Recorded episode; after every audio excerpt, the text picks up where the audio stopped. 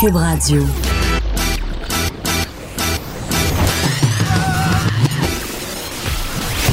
Pour elle, il n'y a jamais de mauvaise question. De 13 à 15. Les effronter. Avec Geneviève Peterson.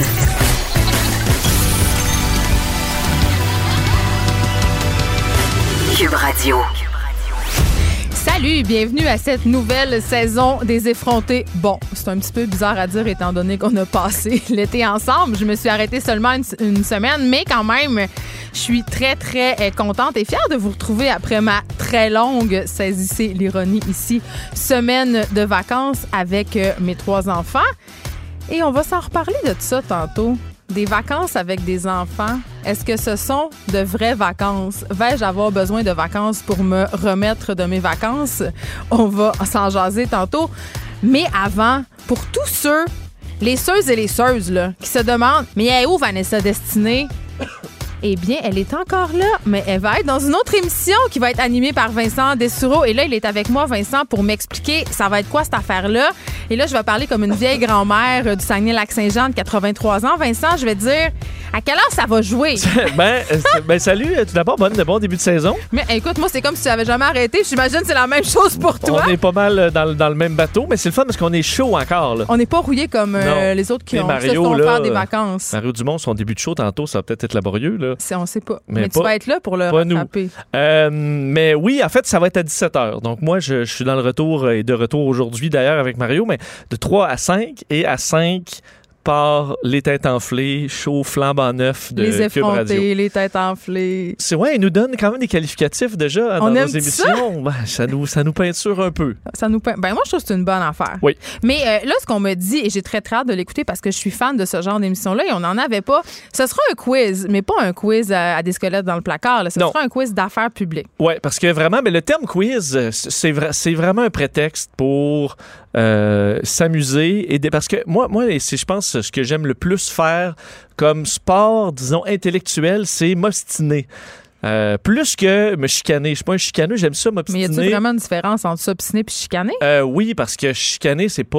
euh, mettons, moi, tu sais, c'est déjà arrivé, là, t'arrives dans la station, puis là, je suis comme Geneviève. Là, le, le manspreading, là, c'est rendu une agression, puis là, on se pogne comme de même, mais on rit, on est capable Ah oui, de a une bonne discussion bien C'est ça, mais ça, Oui. j'adore ça, je pense qu'on fait pas assez ça au Québec, et le principe des, des têtes enflées va un peu nous amener, est un prétexte pour nous amener à s'obstiner, puis s'amuser, dans le, faire ça dans le plaisir. Donc c'est là qu'elle s'en va, Vanessa Destinée. Exactement. En Elle fait, va être je- effrontée avec toi. je vous explique euh, ra- rapidement. Euh, c'est un euh, l'objectif à la base de, de, de mes panélistes, parce que je vais animer l'émission avec trois panélistes, puis je vais vous les décrire tantôt. mais c'est de leur faire deviner de quelles nouvelles je parle.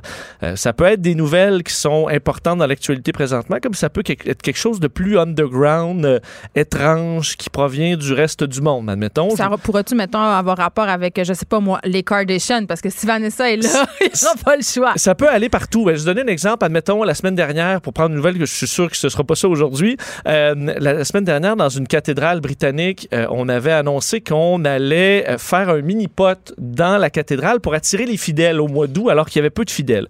Et là, la question pourrait être, au mois d'août, les gens ne se retrouvent plus dans les églises. Quel concept euh, a été créé par une cathédrale britannique pour ramener ces gens-là à l'église. Puis là, ils vont me donner, mes panélistes, des idées. C'est-tu le Wi-Fi? C'est-tu euh, euh, une chorale gospel? Ça va être drôle aussi, là. Oui, parce qu'ils vont, évidemment, ils vont avoir des idées qui n'auront pas de sens. On va pouvoir en débattre n'importe quand, parce que c'est une formule qui est très libre. Et là, je vais donner des indices qui vont nous amener à un panéliste qui dit Ah, c'est le mini-pot. Et là, un point. Mais un point qui donne quoi? Ben, pas grand-chose à part. Qu'est-ce qui gagne à part notre respect éternel? C'est ça, du respect. Et ensuite, on part sur une discussion sur cette nouvelle-là. Donc, par exemple, sur la religion, on s'entend qu'on peut partir là-dessus. Est-ce que c'est un bon concept de créer des fêtes foraines dans nos églises? Les marchands du temple, tout le Ben, monde, allô? Exactement. Donc là, on s'entend que ça peut partir assez vite. Alors, c'est vraiment un prétexte pour nous amener là. Et évidemment, moi, quand on parlé de ce concept-là que je trouvais génial, je dis, tout, tout est basé sur qui est autour de la table. Euh, et ce qui est intéressant, je pense que ça arrive pas souvent dans le domaine, c'est que tu as un plan A et finalement, c'est ça qui se produit. Et euh, c'est ça qui est Il n'y a pas arrivé de bouche-trou dans cette il n'y a pas de bouche-trou. En fait, on voulait à la base un représentant de, euh, des milléniaux. OK? Bon. Et, Mais c'est pas moi, ça. ben, en fait, on a. Oh, tu marches sur des Il y en Oh a là deux, là. Et qui marche. Il y en a deux. Mais oui, il n'y en a pas deux, là. Non, mais il y en a deux ici là, qui sont les plus milléniaux Ah, parmi les milléniaux. Et c'est toi et Vanessa Destinée. Alors, euh, toi étant. Vous le voyez pas, mais il est très rouge. Mais Vanessa est parfaite pour ça parce que Ouais. Vanessa, évidemment, est capable de débattre sur, sur tout. Mais elle le représente, puis elle faisait d'ailleurs cet été la chronique de la milléniale. C'est, elle représente quand même un peu euh, les offusqués un peu de, nos- de nos jours. Oui, puis euh, euh, peu de gens le, le savent, mais Vanessa Destinée euh, a étudié en droit international et elle a une connaissance des nouvelles internationales Bon, euh, Sérieusement, elle est difficile à coincer. ben, c'est pour ça qu'elle est très, très outillée, Ah ouais. très dans la modernité, très féministe aussi. Alors, ça Ah permet elle d'aller chercher. Oui, des fois, ça peut aller picosser quelques personnes. Et on voulait un peu l'opposer, c'est-à-dire euh, l'homme blanc hétérosexuel plus vieux. et- PKP. Non. en fait, on a dit c'est qui le plus blanc et le plus hétérosexuel au Québec et c'est Richard Martineau. Alors, on est allé euh, le, le chercher et euh, je veux dire, Richard, moi, j'adore Richard. On s'entend que lui et Vanessa, c'est ça, ça peut être bon. C'est deux mondes. Euh, c'est c'est deux mondes. Et euh, ça prenait un troisième panéliste qu'on voulait vraiment euh, de l'extérieur, pas quelqu'un qu'on entend commenter ailleurs et qui allait être éclaté puis qui allait pas avoir peur d'être euh, d'avoir une grande gueule, disons. Puis ça, c'est quand même assez rare au Québec. Et le nom de Master Bugarici Oh, est que sorti. je connais bien. euh, qui, on sait, d'un designer québécois qui était en- dans le monde de la construction, qui a tout laissé tomber sa grosse job pour partir son rêve de, de design et de conquérir le monde. Moi, je le connaissais de vue, là, parce que tu le reconnais avec ses grosses lunettes puis son est chapeau. facile à- ouais. Mais c'est au franc-tireur avec euh, le, le collègue Benoît Dutrisac que j'ai vraiment découvert dans une entrevue extraordinaire où le gars, là, il a peur de rien. Mais, Il mais est hilarant. Tu sais quand même, Vincent, qui chronique à mon émission. Ben oui, je Puis sais. tu mais- me le voles pas. je je- non, c'est ça, il sera quand même là, mais il est vraiment. Et, euh, et ce qui est drôle, c'est qu'on a fait une émission pilote et euh, j'avais jamais vu en master, là, je le connaissais zéro, c'est vraiment dans l'inconnu. Euh, autant, tu sais, on n'avait jamais travaillé ensemble, personne ou très peu. Et euh, on voulait faire une série de pilotes, puis on savait pas est-ce qu'on commence lundi, est-ce qu'on attend un peu? Finalement, après euh, 20 minutes, on a dit OK, c'est exactement ça qu'on veut. Vous étiez en feu. On fait pas de on congé demain, on rentre en onde lundi avec ça. Alors c'est aujourd'hui que ça commence à, 17h, puis on est pas mal excités. J'ai très, très, très hâte euh, de t'écouter. Je sais pas si avec mes trois enfants, 7 heures, ce sera l'heure magique pour moi, mais on peut vous écouter en balado et ça, je pense que c'est quand même une chance extraordinaire. C'est ça, ben c'est l'avantage. Puis tu sais, toute la- notre application est un peu basée là-dessus. Évidemment, vous pouvez vous il faut faire la mise à jour. faut faire, oui, parce que même, Faites-la. Hey, ben, j'ai fait l'erreur moi-même. Je suis dans la techno là, ce matin. Je suis comme, voyons, là, Ben, du Trisac, ça marche pas. C'est ça. Et là, j'ai euh, j'ai fait la mise à jour, puis ça fonctionnait. Essayez-le, le du Trisac euh, sur, euh, sur demande. là. C'est c'est- c'est- c'est vraiment, vraiment euh, super bien fait. complètement nouveau. Ouais. Et euh, vous pourrez évidemment, oui, l'écouter en direct ce soir. C'est le fun quand même, le direct, c'est le fun. Ouais. Mais euh, vous pourrez le récupérer toutes les émissions euh, par après, parce qu'il risque d'avoir des segments assez explosifs. C'est euh, à les, écouter. les quatre ensemble ce soir 17h. Les têtes Merci, Merci. Vincent Dessour. De notre Bonne côté, saison. merci, de, euh, vous aussi. De notre côté, on n'est pas en reste, je l'ai dit, là, on n'opère pas. Master Bugarchi, là, écrivez-moi pas pour me dire, mais là, c'est pas, ils nous l'ont volé. Non, non, non, on se le partage. On a le cœur ouvert ici à Cube. Mais vous allez pouvoir retrouver euh, beaucoup d'effrontés que vous aimez déjà, euh, qui ont été là cet été et qui continuent avec nous cet automne. Le libraire David Quentin va être là pour nous parler euh, de livres, mais aussi du monde de la culture. Caroline J. Murphy, la papesse des potins, va être là encore et toujours parce qu'évidemment, ne peut pas se passer une semaine des effrontés sans qu'on sache qu'est-ce qui se passe sur la starosphère. Euh, Catherine Parent, euh, avec son, appelons-le les affaires du cœur, hein, c'est la préposée des affaires du cœur qui va venir nous entretenir euh, de sa vie amoureuse, de Tinder, de toutes sortes de sujets qui ont rapport avec l'amour. Alex Dufresne aussi, mon ami saltimbanque de Ville-Mont-Royal, sera avec nous. Émilie Ouellette, humoriste, qui a le B de famille, qui vient nous donner des trucs euh, et aussi nous faire rire, relativiser des choses sur notre vie euh, à nous, les parents. Élise Jeté, notre collaboratrice culturelle, sera avec nous également tout l'automne. Thomas Levac va être là toute la saison. Donc, tout ce beau monde-là vont être là pour débattre de sujets coup de poing, nous apprendre des affaires, puis oui, parfois dire euh, des niaiseries. Il y a Pamela Dumont aussi qui revient d'ailleurs. Elle va être là aujourd'hui, Pamela, pour nous instruire euh, d'un nouveau mot en isme, mais je vais le garder secret pour le moment. Euh, D'autres collaborateurs aussi vont s'ajouter au fil de la saison, mais je vous dis pas tout de suite c'est qui parce que j'aime ça euh, cultiver le suspense, mais mon petit doigt me dit que vous allez capoter parce que vous les aimez, ces gens-là. Aujourd'hui à l'émission, on n'attend plus, on commence ça. Euh, tous les étudiants du cégep et d'université de la province devront suivre une formation sur la prévention des violences sexuelles à partir de cet automne. On va parler de cette nouvelle mesure-là avec Bernard Tremblay, qui est président directeur général de la Fédération des cégeps. Aussi, le député de Québec solidaire, Alexandre Leduc, réclame que le gouvernement Legault utilise un surplus du régime québécois d'assurance parentale pour ajouter trois semaines de congés supplémentaires ou congés parental des nouveaux pères. C'est une mesure que moi, je vois de très bon oeil. J'en ai parlé souvent, les inégalités. Euh, même les pères qui veulent s'impliquer dans les congés parentaux ne peuvent pas. Ils ne peuvent pas bénéficier du même nombre de semaines que les mères. Et souvent, s'ils veulent prendre des semaines supplémentaires, on doit l'épuiser à même le congé parental. Donc, ça hypothèque aussi euh, le congé des mères. Donc, moi, je vois ça. Euh, j'aimerais ça que cet argent-là soit réinvesti. On va en parler avec Alexandre Leduc. Aussi, quiconque a circulé à Montréal cet été, que ce soit à pied, à vélo, en voiture, en bixi, name it, OK? Euh, vous aurez euh, évidemment euh, vu l'état pitoyable des routes.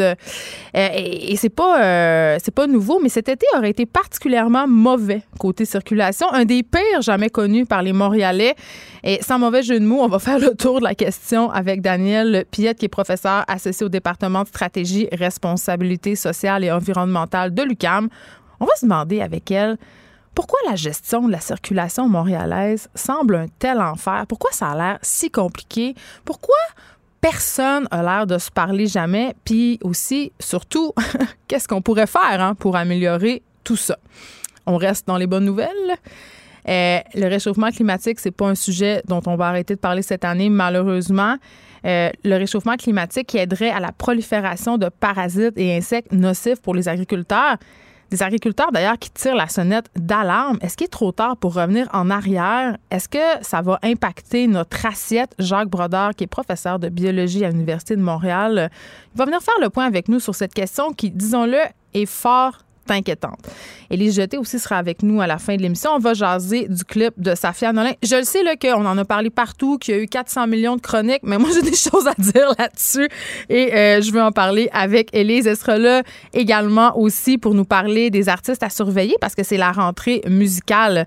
D'ailleurs, c'est la rentrée euh, dans plein, euh, dans plein de sections de la culture. Là. David Quentin cette semaine va être là pour nous parler de la rentrée littéraire. Donc, si vous avez envie de suggestions, soit littéraires, soit musicales, on va même vous parler des nouveautés euh, à la télévision, les nouveautés cinéma, soyez là. C'est vraiment le temps de l'année où tout le monde sort leur, gros canon. Mais avant, retour sur mes vacances en famille. Vous le savez, j'étais au Mexique avec mes enfants, je vous l'ai assez dit. C'était très court, mais en même temps euh, très long. Euh, puis je vais vraiment avouer de quoi.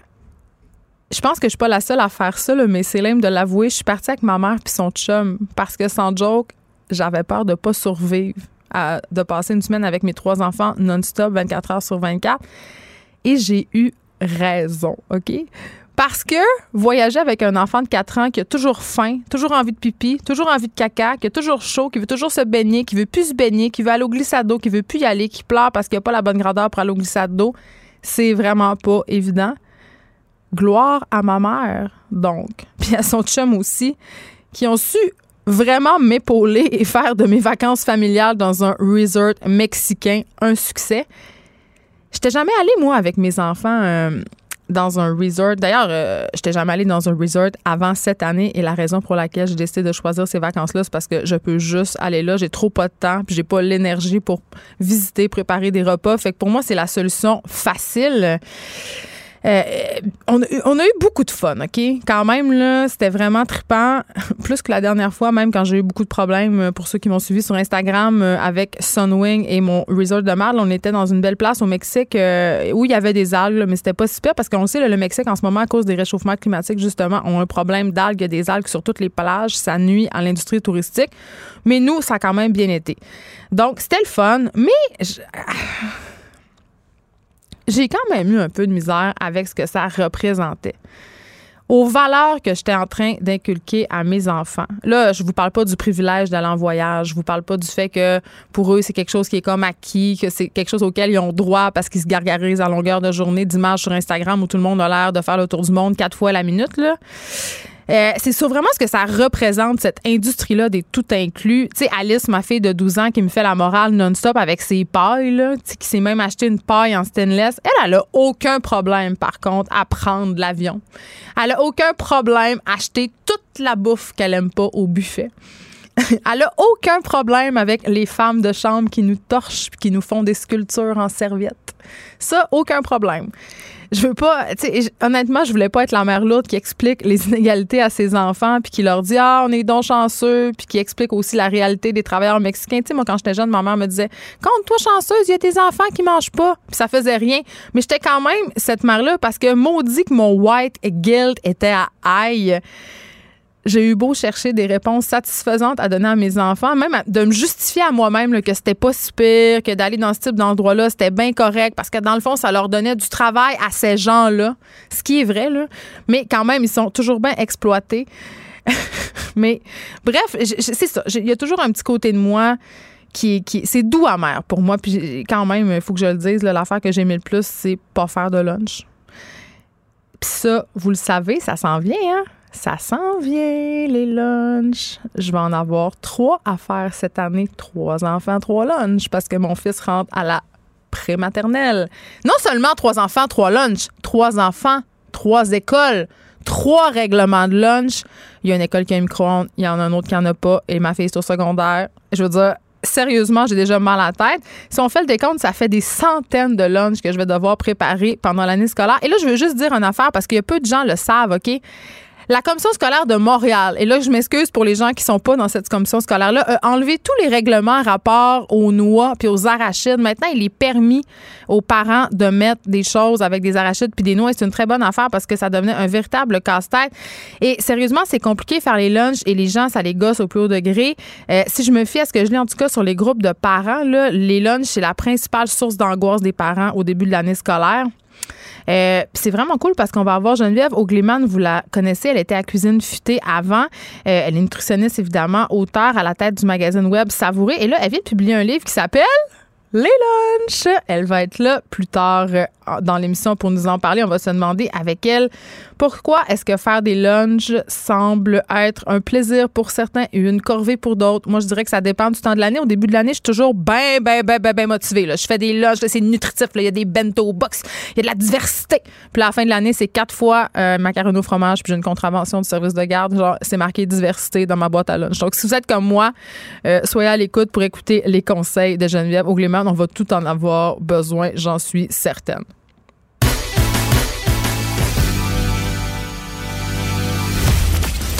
Elle ne tourne jamais sa langue cette fois avant de parler. Geneviève Peterson, féministe assumée. Et oui, les étudiants et les employés des cégeps et des universités du Québec devront désormais suivre une formation obligatoire sur la prévention des violences sexuelles sur le campus. Et ça, ça arrive, en fait, c'est arrivé dans la foulée du MeToo, en cette loi-là qui a été euh, votée en 2017. Et là, c'est là que ça se passe et euh, les établissements auront, euh, en fait, il leur reste une dizaine de jours pour se conformer. J'en parle avec Bernard Tremblay, qui est président directeur général de la Fédération des cégeps. Bonjour, Monsieur Tremblay.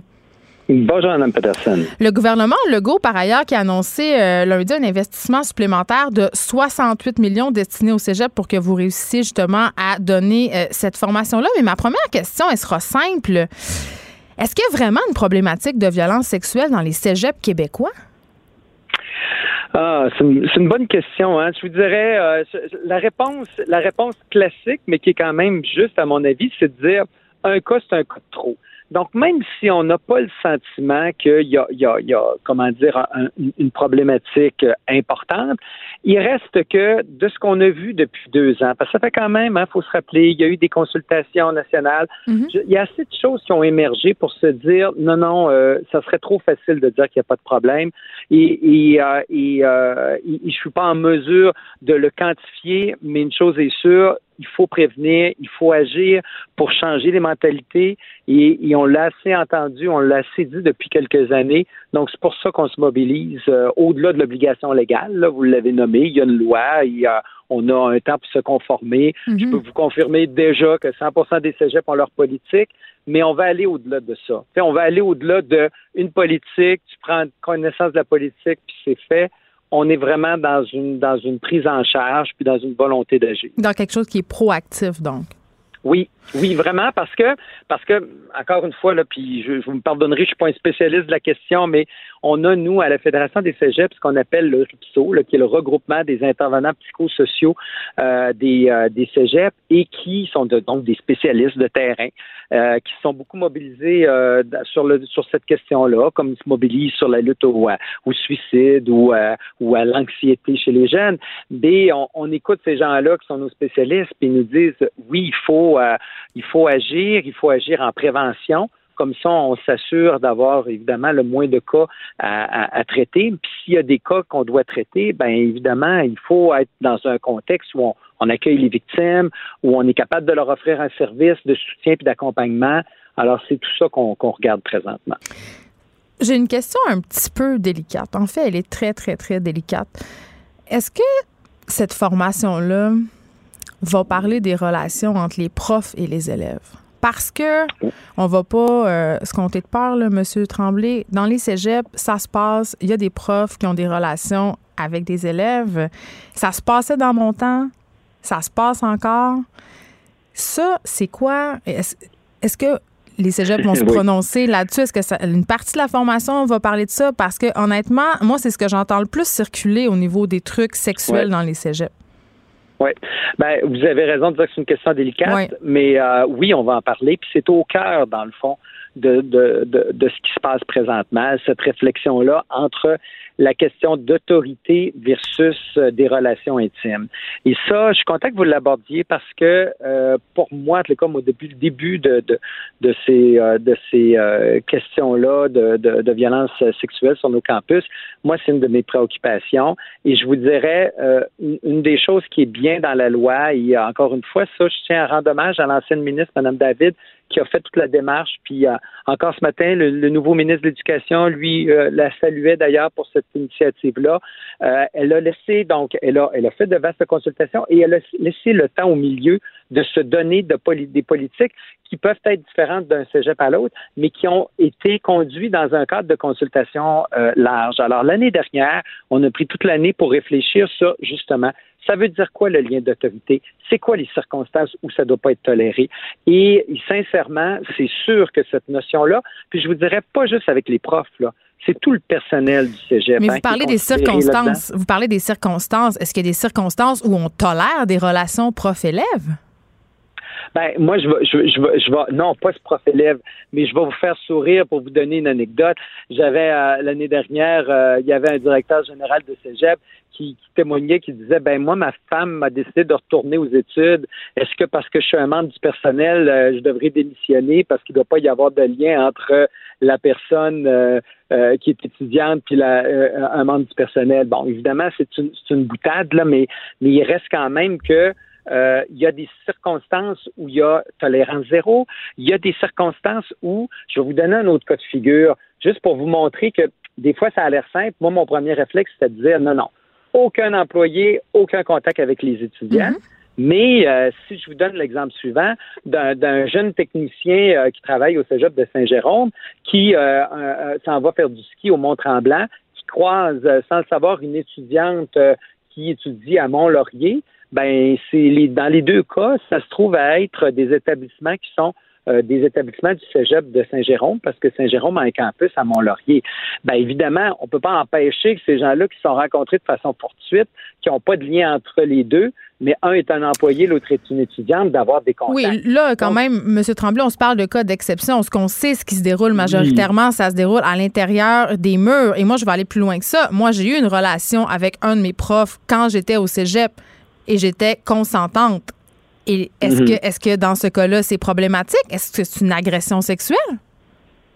Euh, bah, je ne suis pas en mesure de qualifier évidemment votre, situation, mais c'est sûr qu'en 2019, ce qu'on se dit, c'est que un, prof n'a pas de relation avec ses étudiants ou ses étudiantes. Ça, pour moi, c'est clair. Même s'il y a consentement. Même s'il y a consentement, parce qu'on peut, encore une fois, quand on regarde évidemment les, les, les gens qui ont fait des, des, des, analyses beaucoup plus poussées que, que, que j'ai pu en faire sur la question, le rapport d'autorité vient toujours teinter la chose. Et on a vu trop de cas où des gens, après coup, ont pu regretter en se disant, hum, j'en prenais peut-être pas conscience, euh, j'avais peut-être le sentiment que c'était vraiment euh, consensuel, mais au final, il y avait quand même quelque chose qui était de l'autorité derrière notre notre relation. Alors c'est sûr que ça pour moi ces cas-là sont assez clairs effectivement par rapport à d'autres cas comme j'ai comme, comme je vous ai illustré qui sont évidemment plus euh, plus anecdotiques mais en même temps vous savez euh, il y, a, du personnel qui peuvent sans être des profs, avoir une certaine autorité ou une certaine aura sur des employés. Alors, c'est pour ça que la, la réflexion s'est faite de façon assez large et dans chaque cégep, euh, les règles ont été clarifiées. Et là, euh, cette formation-là, évidemment, elle va se dérouler un peu euh, de façon différente dans chaque cégep. Comment ça va fonctionner? Oui.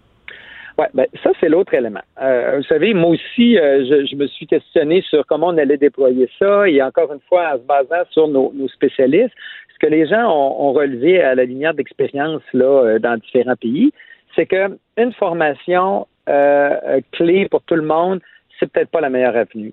Que dans le fond, ce qu'on cherche, c'est à, faire prendre conscience aux gens des risques, des, des, situations qui sont problématiques, de les amener à réfléchir, à faire une prise de conscience. Et donc, oui, des formations en ligne, par exemple. On, nous, on va, euh, on, conclut une entente avec l'Université Concordia qui a développé un produit très intéressant qui va pouvoir donc une formation en ligne sous forme de module. Pour les gens plus gênés, parce qu'il y a des gens qui sont peut-être pas à l'aise d'aller parler de ça en public, justement.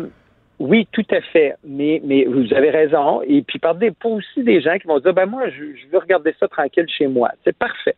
Ça, ça va. Mais ça peut pas être la, solution panacée pour toutes les, pour, pour, euh, pour tout le monde. Alors, ce qu'on pense, c'est qu'il faut qu'il y ait une multitude d'activités.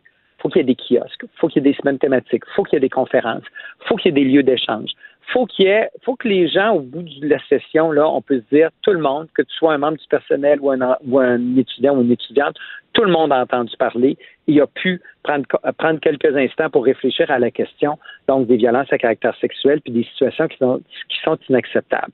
Alors ça, euh, vraiment de notre côté, et on va nous regarder l'évolution de la situation pour essayer de réinvestir les meilleures initiatives qui ont été prises dans, dans, certains cégeps pour être capable de les diffuser. Hein, dans le réseau collégial, on est très fort sur la, la concertation, on se parle beaucoup, on regarde des choses ensemble.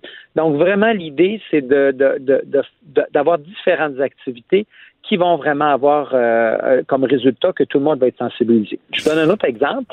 On a des groupes d'étudiants où on va peut-être se dire, OK, il faut, il faut accorder une attention particulière. Puis, puis ce qui me vient à l'esprit, moi, c'est nos étudiants internationaux. Ben oui, bien sûr. depuis Hein, oui, depuis deux, trois ans au Québec, on en parle des violences sexuelles. Un étudiant, une étudiante qui arrive d'ailleurs n'a peut-être pas eu ce, ce, ce, comment dire, cette occasion-là de réfléchir à la chose comme les, les, les gens d'ici l'ont eu. Et il y aura des ben, problématiques différentes aussi.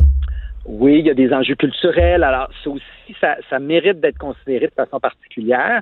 Alors, euh, alors donc ça, euh, je pense que les, du côté donc euh, des cégeps, on est très soucieux de, de, de, s'assurer évidemment de, de faire en sorte que vraiment ce soit une information qui soit complète pour tous.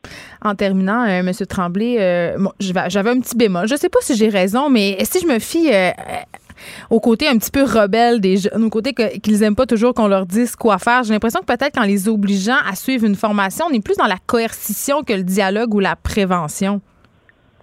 Ben, je, puis je comprends, vous avez raison euh, de, dire qu'il peut y avoir certaines personnes qui vont dire, regarde, moi, j'ai pas besoin de ça, puis je veux pas me faire dire quoi faire. Mais en même temps, là, c'est sûr que je, il reste qu'au Québec, on s'est donné une loi, on s'est donné un cadre qui exige quand même que tout le monde prenne quelques minutes dans son année pour réfléchir à la question, et être sensibilisé. Donc, nous, c'est sûr qu'on a un devoir à cet égard-là. Mais, mais c'est pour ça aussi, euh, comme je vous le disais, qu'on a quand même eu le souci euh, de, de, développer et de partager différents types d'actions. Donc, je pense que euh, de, de, dire à, à, chacun, vous devez suivre, vous devez visionner la vidéo, vous devez signer de, de, de votre sang comme de quoi vous avez tout compris et que vous êtes d'accord, c'est, c'est peut-être pas l'approche là qu'on préconise. On est plus dans une approche où on se dit, ben, pour certains, le fait d'avoir une discussion un midi dans une euh, dans un dans un forum où justement c'est ouvert, c'est peut-être la meilleure façon de les sensibiliser. Pour d'autres, c'est peut-être la vidéo. Pour d'autres, c'est peut-être simplement le fait qu'ils vont voir partout dans le cégep des affiches qui rappellent les principaux éléments de la politique. Alors, vraiment une variété donc de, de moyens pour obtenir, euh, je dirais, une- un bon résultat en termes d'objectifs. Tout le monde pourra y trouver son compte. Merci, Bernard Tremblay, de nous avoir parlé. Merci à vous. On rappelle que vous Bonne- êtes. bonne année. Me- Merci beaucoup. On rappelle que vous êtes le président directeur général de la Fédération des cégeps. Écrivaine, Blogueuse. scénariste et animatrice. Geneviève Peterson. La Wonder Woman de Cube Radio. Je l'ai eu tout l'été avec moi et je l'ai tellement aimé que j'ai décidé de, de la ramener avec moi du côté de l'automne. Bon, l'automne n'est pas encore pogné, mais vous comprenez le principe. Pamela Dumont, t'es-tu contente? Mais hein, je suis contente, je suis super fébrile. Je trouve que c'est un beau cadeau que tu me fais là. là. Elle aime ça parce que Pamela, à, à chaque semaine, elle va venir, euh, comme cet été, euh, nous parler de mots en- qui finissent en isme. Ben ouais. Parce qu'on disait tout le temps à la joke, quand on faisait les réunions de contenu, on se disait, ça nous prend quelqu'un qui vient nous parler de tous les mots lourds, là, féministes, classistes. Ben voyons, Mais, lourd. mais, mais t'as- vraiment, tu nous as tellement joué un tour parce que tu les as tous évités puis t'en inventes. Donc, c'est merveilleux. Tu seras là toute l'année. Euh, Pamela Dumont, pour ceux qui la connaissent moins, elle est actrice, évidemment. Elle est euh, à l'origine aussi du mouvement Mes poils. Ben donc, oui. les seules et les celles qui se laissent pousser euh, le poil un peu partout sur le corps. euh, Ou juste au mois de mai, des fois. oui, ben c'est oui, juste au mois de mai. Moi, ça m'a permis de prendre conscience de bien des affaires, ce mes poils-là, Ouais. ma chère Pamela Moi Dumont. aussi. Et je le redis encore, il y a du poil que je suis plus game que montrer d'autres. Le, le poil Ah. brosse, ça me dérange zéro. Le Oui. poil des ânes à pâte aux joueurs et que je suis pas rendue là. Ça diffère pour bien du monde. Mais c'est ça. Mais en même temps, c'est une belle réflexion Mm. qu'on a socialement en ce moment. Donc, c'est une bonne chose que tu sois avec nous pour euh, pas juste nous parler de poils, pour nous parler euh, de mots en isme. Mais là, quand j'ai vu, euh, c'était quoi le sujet de ta chronique aujourd'hui?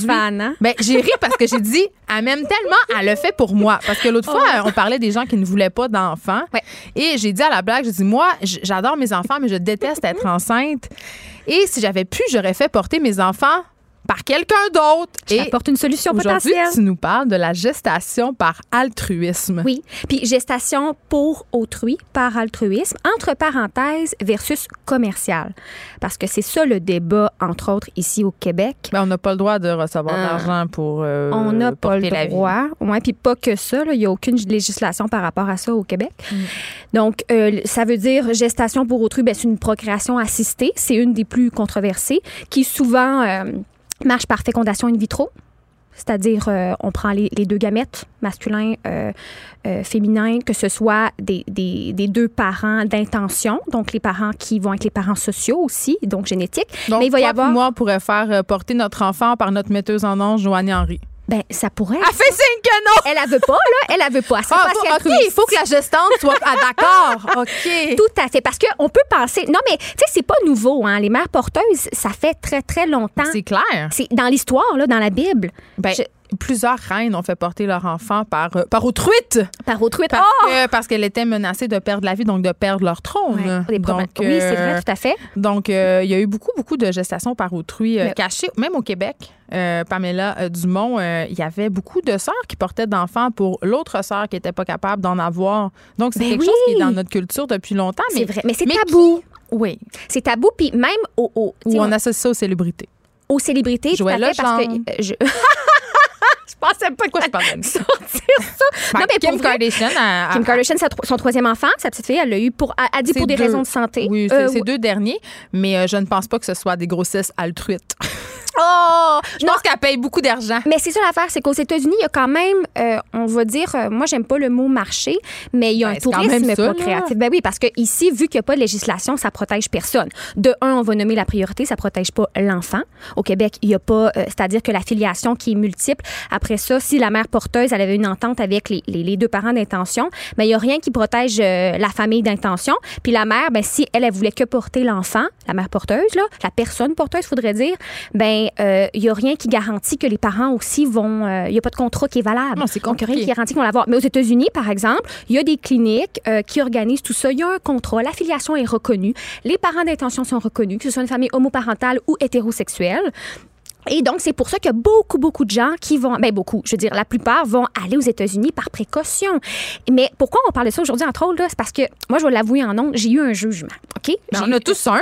ben, on- mais mais c'est pour ça que je veux faire une chronique là-dessus parce que c'est parce que je comprenais pas et je- il y a des choses que je comprends pas encore, Mais tu sais qu'il y a évidemment. du tourisme de mère porteuse. L'Inde est la destination numéro un. Il y a Oui. des, littéralement euh, des, des couvoirs, si on veut, où des jeunes filles euh, sont amenées à vivre là les neuf mois que dure leur grossesse et elles sont. et le- il y a un documentaire qui s'appelle Mère, porte, mère, mère porteuse, mère porteuse, ventre alloué, euh, que, que vous pouvez écouter. C'est quand même euh, c'est- préoccupant parce qu'évidemment, on, on tire bénéfice de la pauvreté de ces femmes-là pour les exploiter, leur faire porter des enfants. Et non seulement on leur fait porter des enfants, mais pendant ces neuf mois-là, elles sont demeurées en. Elles, elles sont captives, si on veut, elles doivent manger telle chose, elles doivent faire du sport à telle heure, elles doivent se coucher à telle heure. Donc, c'est une néoforme d'esclavagisme, en quelque part. Mais ça dépend des territoires. C'est surtout pas en n'ayant pas de législation qu'on protège le tourisme Ah, c'est la créatif. pire affaire. C'est la pire affaire. C'est ce qui fait que des gens vont aller ailleurs, parfois où c'est juste plus souple, mais vraiment moins bien encadré pour les femmes porteuses, entre autres. Parce qu'aux États-Unis, le contrat, euh, il y a des gens québécois, il y a des couples qui ont passé à Radio-Canada, qui sont fait interviewer et qui parlaient de ça, comme quoi la mère porteuse était presque autant protégée, euh, sinon plus, que les parents d'intention. Après ça, il y a des petits bémols, c'est-à-dire que, euh, oui, tout pour les droits de l'enfant une fois qu'il est né. La mère porteuse aurait le droit de mettre fin à la, évidemment, on espère, à sa grossesse, il y a quoi que ce soit. Euh, mais l'affaire, c'est qu'avec ce qui se passe aux États-Unis, le fœtus ne lui appartient pas.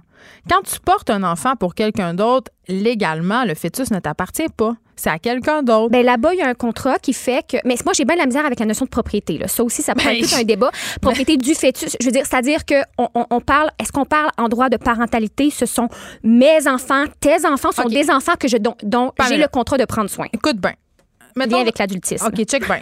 mettons, mettons que pour des raisons, mettons que je vire folle parce que hey, c'est impossible que je fasse ça, j'allais trop être enceinte. Mais mettons que Ouais. t'es ma soeur puis que je t'aime puis que tu peux pas avoir d'enfant. Ouais. Pour vrai, je serais peut-être game d'en faire un pour toi. Je porte l'enfant de toi puis de ton autre personne euh, non genrée qu'on sait pas c'est qui. Là, là. on parle de fécondation in vitro. Là. Ah, ouais, c'est ça. Bon, je, je suis la mère porteuse. Puis là, à un certain moment donné, dans la grossesse, on fait des échographies, puis on se rend compte que cet enfant-là, il va avoir tel handicap, tel handicap, tel handicap.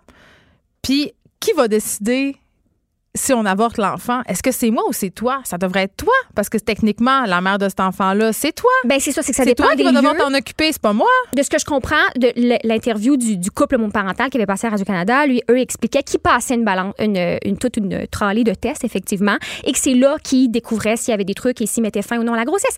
Mais la, la personne porteuse, elle est en connaissance de cause. là. Il y a un long processus avant ça. C'est pas, oh mon Dieu, j'ai une grossesse. Elle- ils ont déjà eu des enfants, ces mères Souvent, ils ont déjà eu des enfants. Il y a des critères aussi, comme euh, ici, c'est surtout pas avant 21 ans, jamais sous pression. Et il y a d'autres endroits que quand si même vous avez eu des peu. enfants avant. Oui, mais en même temps, euh, je veux dire, ces femmes-là, ce qui est difficile, c'est compliqué, c'est de faire attention de ne pas leur enlever leur agentivité. Il y a vraiment des femmes, quand les, celles qui ont fait des Leur entrevues, agentivité? leur agentivité, C'est-à-dire? ben, leur, leur possibilité euh, d'action et de penser, leur libre arbitre C'est ça, qu'ils ne deviennent pas des incubateurs. Non, et- mais effectivement, mais c'est un des arguments qui ressort tout le temps. Quand Moi, les j'aurais gens peur qui que la fille le ça, garder. ben, s'il n'y a pas de législation, c'est ça qui est compliqué parce que le projet que parental n'est pas là, reconnu. tu Tu sais, si, si, mais moi, ce que je trouve fascinant là-dedans, c'est que, écoute, c'est complexe parce que c'est quasiment du cas par cas, mais il faut qu'il y ait une loi pour protéger d'abord l'enfant. Parce que, imaginons justement qu'ils font ça de bonne entente, mais après coup, il y a soit la mère qui veut pas, ou surtout les parents, les parents qui pourraient décider de ne pas prendre l'enfant Ou qui à la se séparent, mettons. Il y en a, là, c'est arrivé qui, en processus, se séparent. Il se passe quoi? L'enfant qu'on a porté devient en garde partagée. Tu sais, ça peut devenir compliqué, là. Mais c'est ça. Fait que si le projet parental n'est pas reconnu, parce qu'un projet parental, ça se passe là, avec les autres procréations assistées, ben t'es responsable. Dès que l'enfant naît, c'est ton enfant. Peu importe, il a un handicap, il est né, c'était ton projet. Tu peux pas tout d'un coup faire semblant que Il y en a qui veulent le enfant. retourner au magasin. Ça s'est vu? Mais ce n'est pas. Justement, faut, les gens qui, qui parlent avec l'argument de ch- chaussification, de marchandisation de l'enfant, c'est que pour moi, il faut vraiment qu'on sorte de cette mentalité-là, que ce mais c'est dur de sortir de cette mentalité-là quand tu es dans les papiers, quand tu es dans les choix. Je Ouais. veux dire, euh, digressons un peu. là. Euh, J'ai une amie qui a voulu adopter dans la banque Mix. OK, la banque Mix, c'est euh, une banque d'adoption québécoise où tu peux adopter des enfants multipoqués québécois. La particularité de cette banque-là, en fait, c'est que les parents, quand même, ont le droit de peut-être reprendre leurs enfants au bout de quelques temps, ce qui est une première chose. Mais ce que je voulais dire par rapport à la marchandisation, c'est que littéralement, ils te passent un feuillet et tu coches sur le feuillet les choses à laquelle tu es prête et les choses auxquelles tu n'es Oui. pas prête. Genre, Oui. mettons tel handicap, tel handicap. Fait que c'est difficile de sortir de cette idée de, de commercialisation, de marchandisation, de choix. En plus, quand on vit dans une société consumériste, tu Ben, on est moi, je- rendu qu'on, quand même, c'est les enfants à la carte, là, quelque part. Ben moi, je le vois pas de même parce que les gens, entre autres, qui- qui- justement, qui adoptent dans les, les banques mixtes ou qui sont familles d'accueil, ont à mettre aussi leurs limites. Moi, je le vois plus comme ça, c'est-à-dire qu'ils sont là pour prendre soin de des enfants. Encore là, c'est pas devenir Mais les le but, c'est. Oui, c'est la- parce que tu deviens le tuteur légal, parce qu'ici, ça marche comme ça. Soit tu es l'enfant d'adulte, soit tu es l'enfant du gouvernement. Fait que c'est important qu'il y ait un cadre qui soit C'est que l'enfant établi. est toujours à quelqu'un. Puis dans le cas de procréation, euh, si on fait de la gestation par altruisme, je veux dire, il y a quand même tout un processus. Tu dois faire attention à la nourriture que tu consommes. Fait que, Oui. en quelque part, tu je vais dire un gros mot, mais dans ce cas-là, l'enfant, c'est un produit. Tu le payes, tu l'as, puis tu as une garantie. Ben c'est pas comme ça que les, quand les gens, les, les quelques entrevues que j'ai écoutées, que je trouvais très touchantes, en fait, c'est vraiment un- un projet plein d'humanité parce que chacun sait quel rôle va apporter. Ils ont énormément de discussions sur leur vision de la famille. Justement, comme tu dis, souvent, ils ont déjà eu des familles, les personnes porteuses. Oui. Donc, ils ont, ils ont des valeurs. Ils, Ils ont un chose- détachement. Ils ont un déta- Mais aussi, parfois, on- quand on parle d'agentivité, peut-être que la femme, elle a adoré être enceinte. Je sais que c'est pas ton cas, Jen. Je sais que tu ferais pas ça pour ça, là. Mais il y a des femmes vraiment, là, moi, j'avais même entendu dans une entrevue, l'accouchement, il y en a, là, que ça peut être un plaisir douloureux. Parfois, c'est vraiment, il, peut y avoir, euh, écoute, il y a déjà eu des femmes qui ont eu un orgasme en accouchant, là, je veux dire. Peut-être que ça y a donné le goût après ça de recommencer une certaine, une certaine aventure. Je dois avouer Mais- que ces femmes-là, je les comprends pas, mais ça, c'est un autre sujet. Donc, tu pourrais venir nous parler, trouver une façon de faire finir en isme. là. Ça va me faire. Mais là, l'autre jour, on parlait d'onanisme. Il y a plein de sujets comme ça qu'on va pouvoir Oh, faire. très oui, bon. oui, très intéressant. hein. Mais c'est ça, c'est qu'il faut faire attention de. De, je- comment de, de donner la parole à ces personnes-là qui ont évalué ce projet, qui ont pensé pendant longtemps. Et puis après ça, ce qui est complexe, c'est que au Québec, ce qui n'a pas du tout de sens, c'est que si les, les deux gamètes euh, viennent des deux parents d'intention, puis que la mère elle est juste porteuse, la personne elle est juste porteuse, ben en bout de compte, les parents faut quand même qu'ils adoptent après ça, alors que c'est leur génétique. C'est Oui, fou là. c'est- ben fou. C'est c'est très bizarre. Puis pas juste ça, moi je trouve que Ça manque d'humanité. ça, ça manque. Ben oui, ça manque d'humanité. Vraiment, on est à côté de la plaque en essayant d'éviter le problème. On y contribue là, parce que les gens vont juste ailleurs de toute façon. En Ontario, là, en Ontario, c'est déjà plus facile. Mais euh, ce qui est fascinant aussi, c'est que l'ovule comme on, on perçoit toujours la, la- la paternité, biologique comme le père peut. Ben si c'est un père ou une, une personne trans, mais il peut pas porter l'enfant, si euh, il peut pas porter l'enfant. Mais on oublie que ben maintenant avec cette technique-là, même si ça pose des questions sur la bioéthique, sur les biotechnologies, que donc la mère, la mère d'intention, mais aussi génétique, ne pourrait ne pas être la génitrice. Ben oui, parce qu'il y a des gens qui prennent le ovule et l'implantent dans un, dans un autre utérus. Exactement. C'est un film de science-fiction. Ah, on euh, pourrait en parler longtemps. Mais, mais, mais tu sais, tu faisais bien de souligner euh, que, tu sais, on a tous un peu des préjugés puis des biais, mais, tu sais, il n'y a rien de plus émotif que de vouloir un enfant Ouais. euh, et d'en concevoir un. Fait imagine quand euh, toutes les questions éthiques viennent compliquer la donne. Sérieusement, on n'a pas fini de se casser la tête, mais je crois quand même que légiférer serait quand même la bonne chose parce que tu le les gens font n'importe quoi, ils vont ailleurs et ça donne lieu à toutes sortes de situations qui sont parfois malheureuses. Ouais. Merci, Pamela Tu vas nous toi. revenir lundi. Pleure pas, pleure pas, là. Va te faire pousser le poids. Non, mais ben, c'est fabuleuse. Fabuleux. Fabuleuse. Tu vas, nous, tu vas revenir euh, lundi prochain. Certainement. OK, on s'arrête un instant. Écrivaine, Blogueuse. scénariste et animatrice. Geneviève Peterson. La Wonder Woman de Cube Radio. En juin dernier, il y a le ministre Jean Boulet qui a annoncé son intention de réduire de 6% les cotisations payées par les employeurs et travailleurs au RQAP à compter du 1er janvier 2020. Il y a le ministre de l'Emploi qui a également promis de bonifier le régime de congés offert aux nouveaux parents. Euh, Alexandre Leduc, qui est député euh, solidaire de Schlager-Maisonneuve et porte-parole du deuxième groupe d'opposition en matière de travail, demande au ministre que ce surplus-là soit justement, euh, que cette bonne fête soit moins généreuse et qu'on réinvestisse dans les congés pour les nouveaux papas. Bonjour, Monsieur Leduc. Bonjour. Écoutez, euh, moi, je l'ai expérimenté, le congé euh, parental des deux côtés, mais pour les personnes qui sont moins familières avec l'arrêt de travail, parce que moi, je pense tout simplement qu'on devrait arrêter d'appeler ça congé. On devrait appeler ça En effet. arrêt. En ce moment, beaucoup, en tout cas. non, on se repose zéro. En ce moment, les pères, comment ça se passe? Ils ont droit à combien de semaines de congé? Parce que c'est pas clair, c'est mêlant avec congé maternité, congé parental. Alors, les mères ont ce qu'on appelle un congé de maternité de 18 semaines de base qui n'est pas transférable. Même chose pour le père, congé de paternité, pas transférable, mais lui, c'est cinq semaines. Et après ça, il y a un bloc qu'on appelle le congé parental de 32 semaines, qui peut être soit tout l'un, soit tout l'autre, ou se le partager à, sa convenance. Et là, mais c'est ça, parce que moi, en tout cas, comme maman, j'ai l'impression euh, que ce sont les mères qui en ont plus, comme si le père était une espèce de parent B. Mm-hmm. Ben, il y a toute une forme de culture historique, évidemment, dont on est euh, les héritiers, là, qui fait en sorte que c'est la, c'est toujours la mère qui prenait plus de place euh, par rapport à, l'enfant, surtout à, la naissance. Et euh, nous, ce qu'on cherche à faire, dans le fond, c'est aider un peu les, les pères qui peuvent avoir parfois de la misère, soit d'un point de vue interpersonnel avec leur patron, ou soit parce qu'ils sont dans une industrie très compétitive où c'est mal vu de partir plus longtemps, où c'est difficile de pouvoir rester euh, dans la game, si vous me passez l'expression, si on part trop longtemps, euh, d'aller chercher un peu plus. Parce que le régime québécois, euh, le régime québécois d'assurance parentale est très généreux et il est surtout très populaire. Presque toutes les familles l'utilisent et presque toutes les familles l'utilisent au complet jusqu'à la dernière heure, jusqu'à la dernière journée. alors on se dit ça répond à un besoin.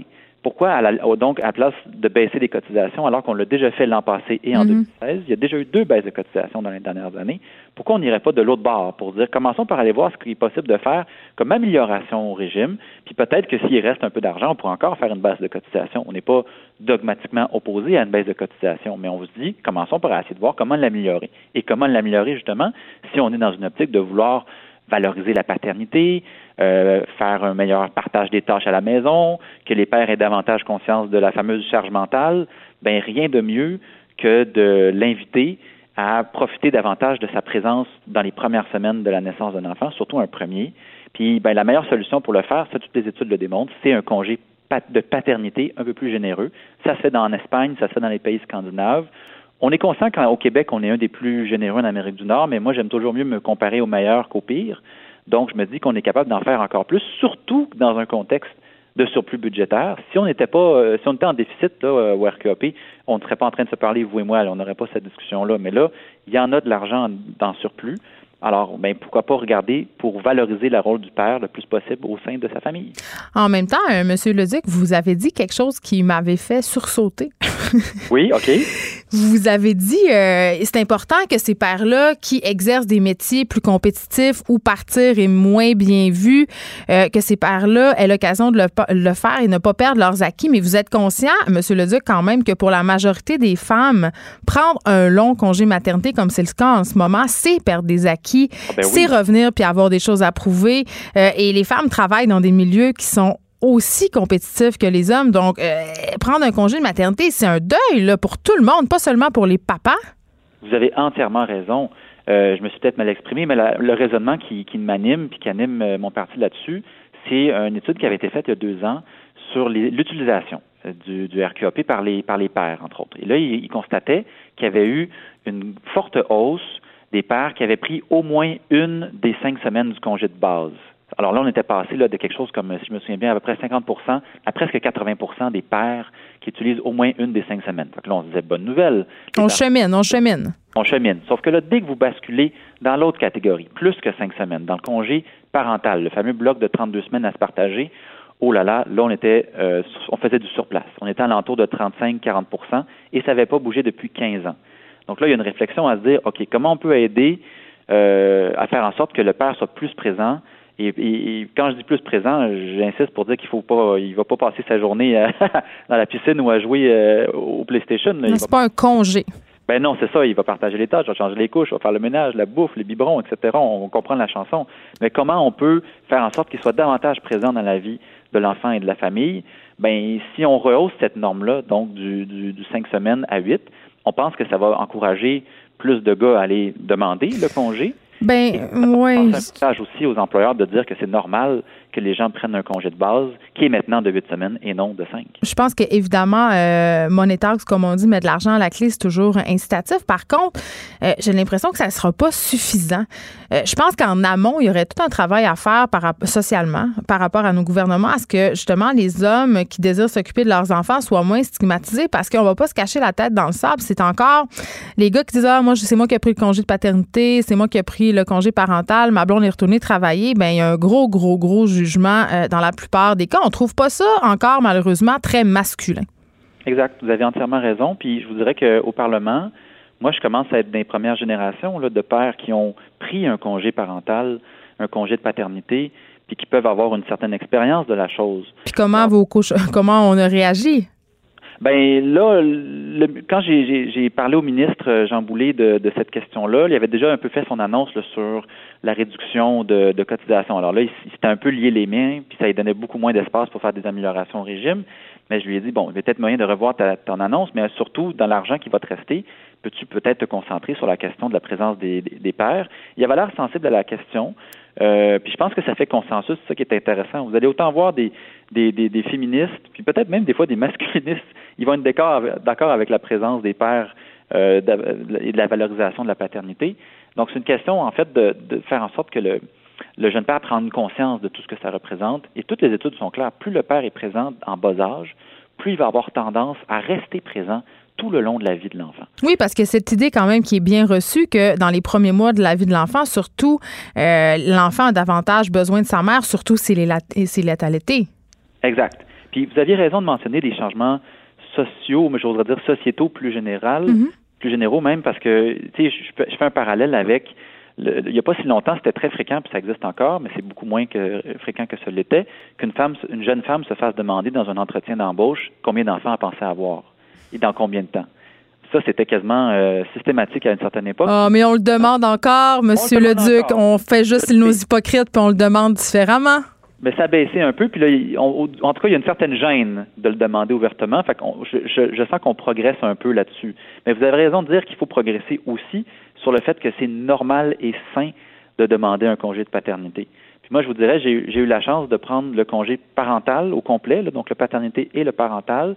J'ai travaillé dans un syndicat, donc on peut imaginer que c'était ouvert d'esprit, puis ça n'a pas été euh, la chose la plus simple au monde à obtenir, là, ce congé-là. Ah, vous avez eu des jugements? Ben, euh, je dirais que certains hommes d'un certain âge, parfois, me regardaient d'un drôle d'œil en disant Ah, ouais, OK, ah, ça, c'est les jeunes qui font ça maintenant. Les Ils jouent aux mères. Oui, oui, on pourrait dire ça. Ouais, c'est pas ce qu'ils faisaient eux autres dans leur temps, puis en même temps, ça n'existait pas. C'est récent, c'est depuis 2006 le RQAP. Mais justement, regardons ce qui s'est fait, regardons où on peut l'améliorer pour permettre une meilleure présence du père, puis on pense que c'est la, la, façon la plus logique et la plus directe d'y arriver. Je peux pas vous laisser partir, Alexandre Leduc, sans vous demander, euh, ça se passe comment la charge mentale chez vous? c'est une très, très bonne question. Moi, j'ai beaucoup de chance parce que euh, pour faire le travail que j'ai de député, euh, ma, ma, conjointe, elle vient de Québec, donc ses parents sont là-bas. Et puis, euh, elle a commencé à rédiger une, une, maîtrise, donc elle a arrêté de travailler à temps plein, ce qui fait qu'il y a beaucoup plus de, de, flexibilité. Fait que je vous dirais que quand on est à Québec, la charge mentale, c'est surtout ma conjointe qui l'a. Ah, ah, ah. Quand on est, mais quand on est à Montréal, le, la fin de semaine, puis les lundis, vendredis, j'essaie évidemment le plus possible de, de c'est presque toujours moi qui va la porter à la garderie quand on est à Montréal. La fin de semaine, j'essaie de réduire le plus possible le, le nombre d'activités pour être présent puis pas la laisser tout le temps seule avec la petite. Euh, mais je ne ferai pas de cachette. Là. Je suis pas un, je suis loin d'être l'homme parfait ou un surhomme euh, pro-féministe. Ma, ma blonde a, fait beaucoup, euh, beaucoup de travail, évidemment, dans, dans la situation euh, de couple qu'on vit en ce moment. Mais est-ce que vous êtes d'accord pour dire que le monde du travail, c'est peu adapté à la vie de famille? Tout à fait. Puis il y a encore des, des, des pas énormes à faire. Un autre qu'on qu proposait, puis ça, ça faisait consensus dans la classe politique, c'était d'augmenter de, le, la possibilité de prendre son congé parental sur deux ans plutôt qu'un an. En ce moment, là, si vous n'êtes pas capable de prendre vos semaines pour x, y raison à l'intérieur de la, de première année après la naissance de votre enfant, vous les perdez à, jamais, c'est terminé. Alors qu'il peut arriver toutes sortes d'histoires pour lesquelles euh, c'est pas possible. Nous, on dit prolongez ça à deux ans et les couples feront leur choix en conséquence de ce qu'ils vivent dans leur travail, dans leur famille, dans leur région, dans leur réalité finalement. Et ça, ça faisait assez consensus. Ça avait été déposé comme projet de loi, mais les élections sont arrivées, ça a été, euh, c'est mort au feuilleton, comme on dit. Nous, on pense que ce serait un bon moment, alors qu'on discute donc du RQAP puis de quoi faire avec les surplus. Ce serait un bon moment de revenir avec cette question. -là. Bien, on espère que vos demandes seront entendues parce que je pense qu'on est une couple, nous les filles, qui aimeraient être euh, davantage épaulées pendant cet arrêt parental, appelons-le ainsi. Merci, Alexandre Leduc, de nous avoir parlé. On rappelle que vous êtes député solidaire d'Hochelaga Maisonneuve et porte-parole du deuxième groupe d'opposition en matière de travail. De 13 à 15. Les effrontés. Deux heures où on relâche nos bonnes manières. Après tout, on est en vacances. Cube Radio. Et là, je m'excuse tellement là, pour tous les auditeurs qui habitent pas à Montréal. Je vous parle du sujet que vous détestez le plus au monde, mais qui nous anime, nous enflamme, suscite rage, passion et polémique. Et j'ai cité les fameux cônes orange, la circulation montréalaise qui est un enfer. Euh, moi, je conduis depuis pas longtemps. Je conduis de- depuis que j'ai 30 ans et j'ai 37 ans et j'ai commencé à conduire à Montréal. Et quand j'ai eu mon, ma voiture les premières années, euh, j'aimais ça la prendre pour aller un peu partout. Et mon beau-frère m'avait dit à l'époque, tu vas voir, tu vas tellement t'écœurer quand tu vas comprendre que tu vas toujours être stallé et que ça va te prendre 50 minutes faire un kilomètre, jamais dans le trafic puis les travaux. Et je dois avouer, il avait raison. Euh, les routes montréalaises sont tout le temps bouchées. Il y a des travaux partout. L'été, c'est pire. Et là, je le disais en début d'émission, euh, cet été, ça aurait été un été particulièrement mauvais euh, côté circulation à Montréal. Et là, il fallait absolument que je fasse le point avec un expert. J'aime ça, me faire rassurer ou me faire rager. Euh, on a Daniel euh, Pilette, qui est professeur associé au département de stratégie, responsabilité sociale et environnementale de l'École des sciences de la gestion du CAM. Donc, avec un titre long de même, elle doit connaître son affaire. Bonjour, Madame Pilette. Bonjour. Écoutez, euh, là, là, la, la fameuse, je, je me sens mal de parler de la fameuse question de la circulation à Montréal des comptes parce que j'ai l'impression que les gens qui nous écoutent, qui sont pas à Montréal, ont l'impression qu'on exagère. Est-ce qu'à Montréal, c'est pire qu'ailleurs? Bon, alors moi je ne crois pas que les gens euh, de l'extérieur trouvent qu'on exagère parce que souvent eux-mêmes ils refusent autant que possible de venir sur l'île de Montréal. Ha, ha! Euh, ils se l'évitent parce que justement ils connaissent les difficultés de la circulation. Alors évidemment, euh, ça ne devrait pas être pire qu'ailleurs. Moi je vous dirais quand même ça devrait être un peu mieux qu'ailleurs. Pourquoi? Parce que les rues de Montréal ont été tracées selon un plan en damier. Et donc, normalement, c'est un des avantages des Alors, les plans damier, là, c'est euh, on a toujours des angles droits. On n'a pas des grands boulevards qui euh, collectent des rues euh, qui, qui serpentent. Là. Non, on a toujours. Des angles droits, des quadrilatères, voilà. Et, et donc, euh, normalement, il devrait être facile de trouver une voie alternative, soit dans l'axe nord-sud, soit dans l'axe est-ouest. Euh, et comme à Montréal, en plus, les fusions municipales, euh, on parle pas des plus récentes, là, des années 2000, mais on parle des précédentes, euh, comme elles ont été réalisées il y a très longtemps, par exemple, la fusion d'Hochelaga ou de l'ancienne ville de Maisonneuve avec Montréal, là, ça date du début du 20e siècle, le tout début du 20e siècle, ou même parfois la fin du 19e siècle. Alors donc, euh, ce sont des fusions qui ont été réalisées progressivement et euh, on a eu le temps d'adapter le plan de rue depuis tout ce temps-là par rapport à d'autres villes où, euh, dans les banlieues, par exemple, il y a des fusions. Si on pense à, euh, par exemple, la Chenet avec Terrebonne, ce sont des fusions qui sont beaucoup plus récentes. Alors donc, nous, on a eu le temps d'adapter notre- nos rues, puis de retrouver plus ou moins nos angles droits un peu Ben, ça paraît Mais- pas. non, c'est ça. Alors, on aurait toutes les conditions gagnantes, finalement. Et historiquement, on a eu toutes les conditions gagnantes. Mais c'est quoi? On est juste une gang de tapons? Je veux dire, c'est quoi? ben là, là, c'est parce que il arrive plusieurs phénomènes en même temps. Euh, bon, d'abord, évidemment, euh, les grandes voies de circulation dites rapides, ce sont souvent les moins rapides. Mais celles-là échappent à la ville de Montréal. Là.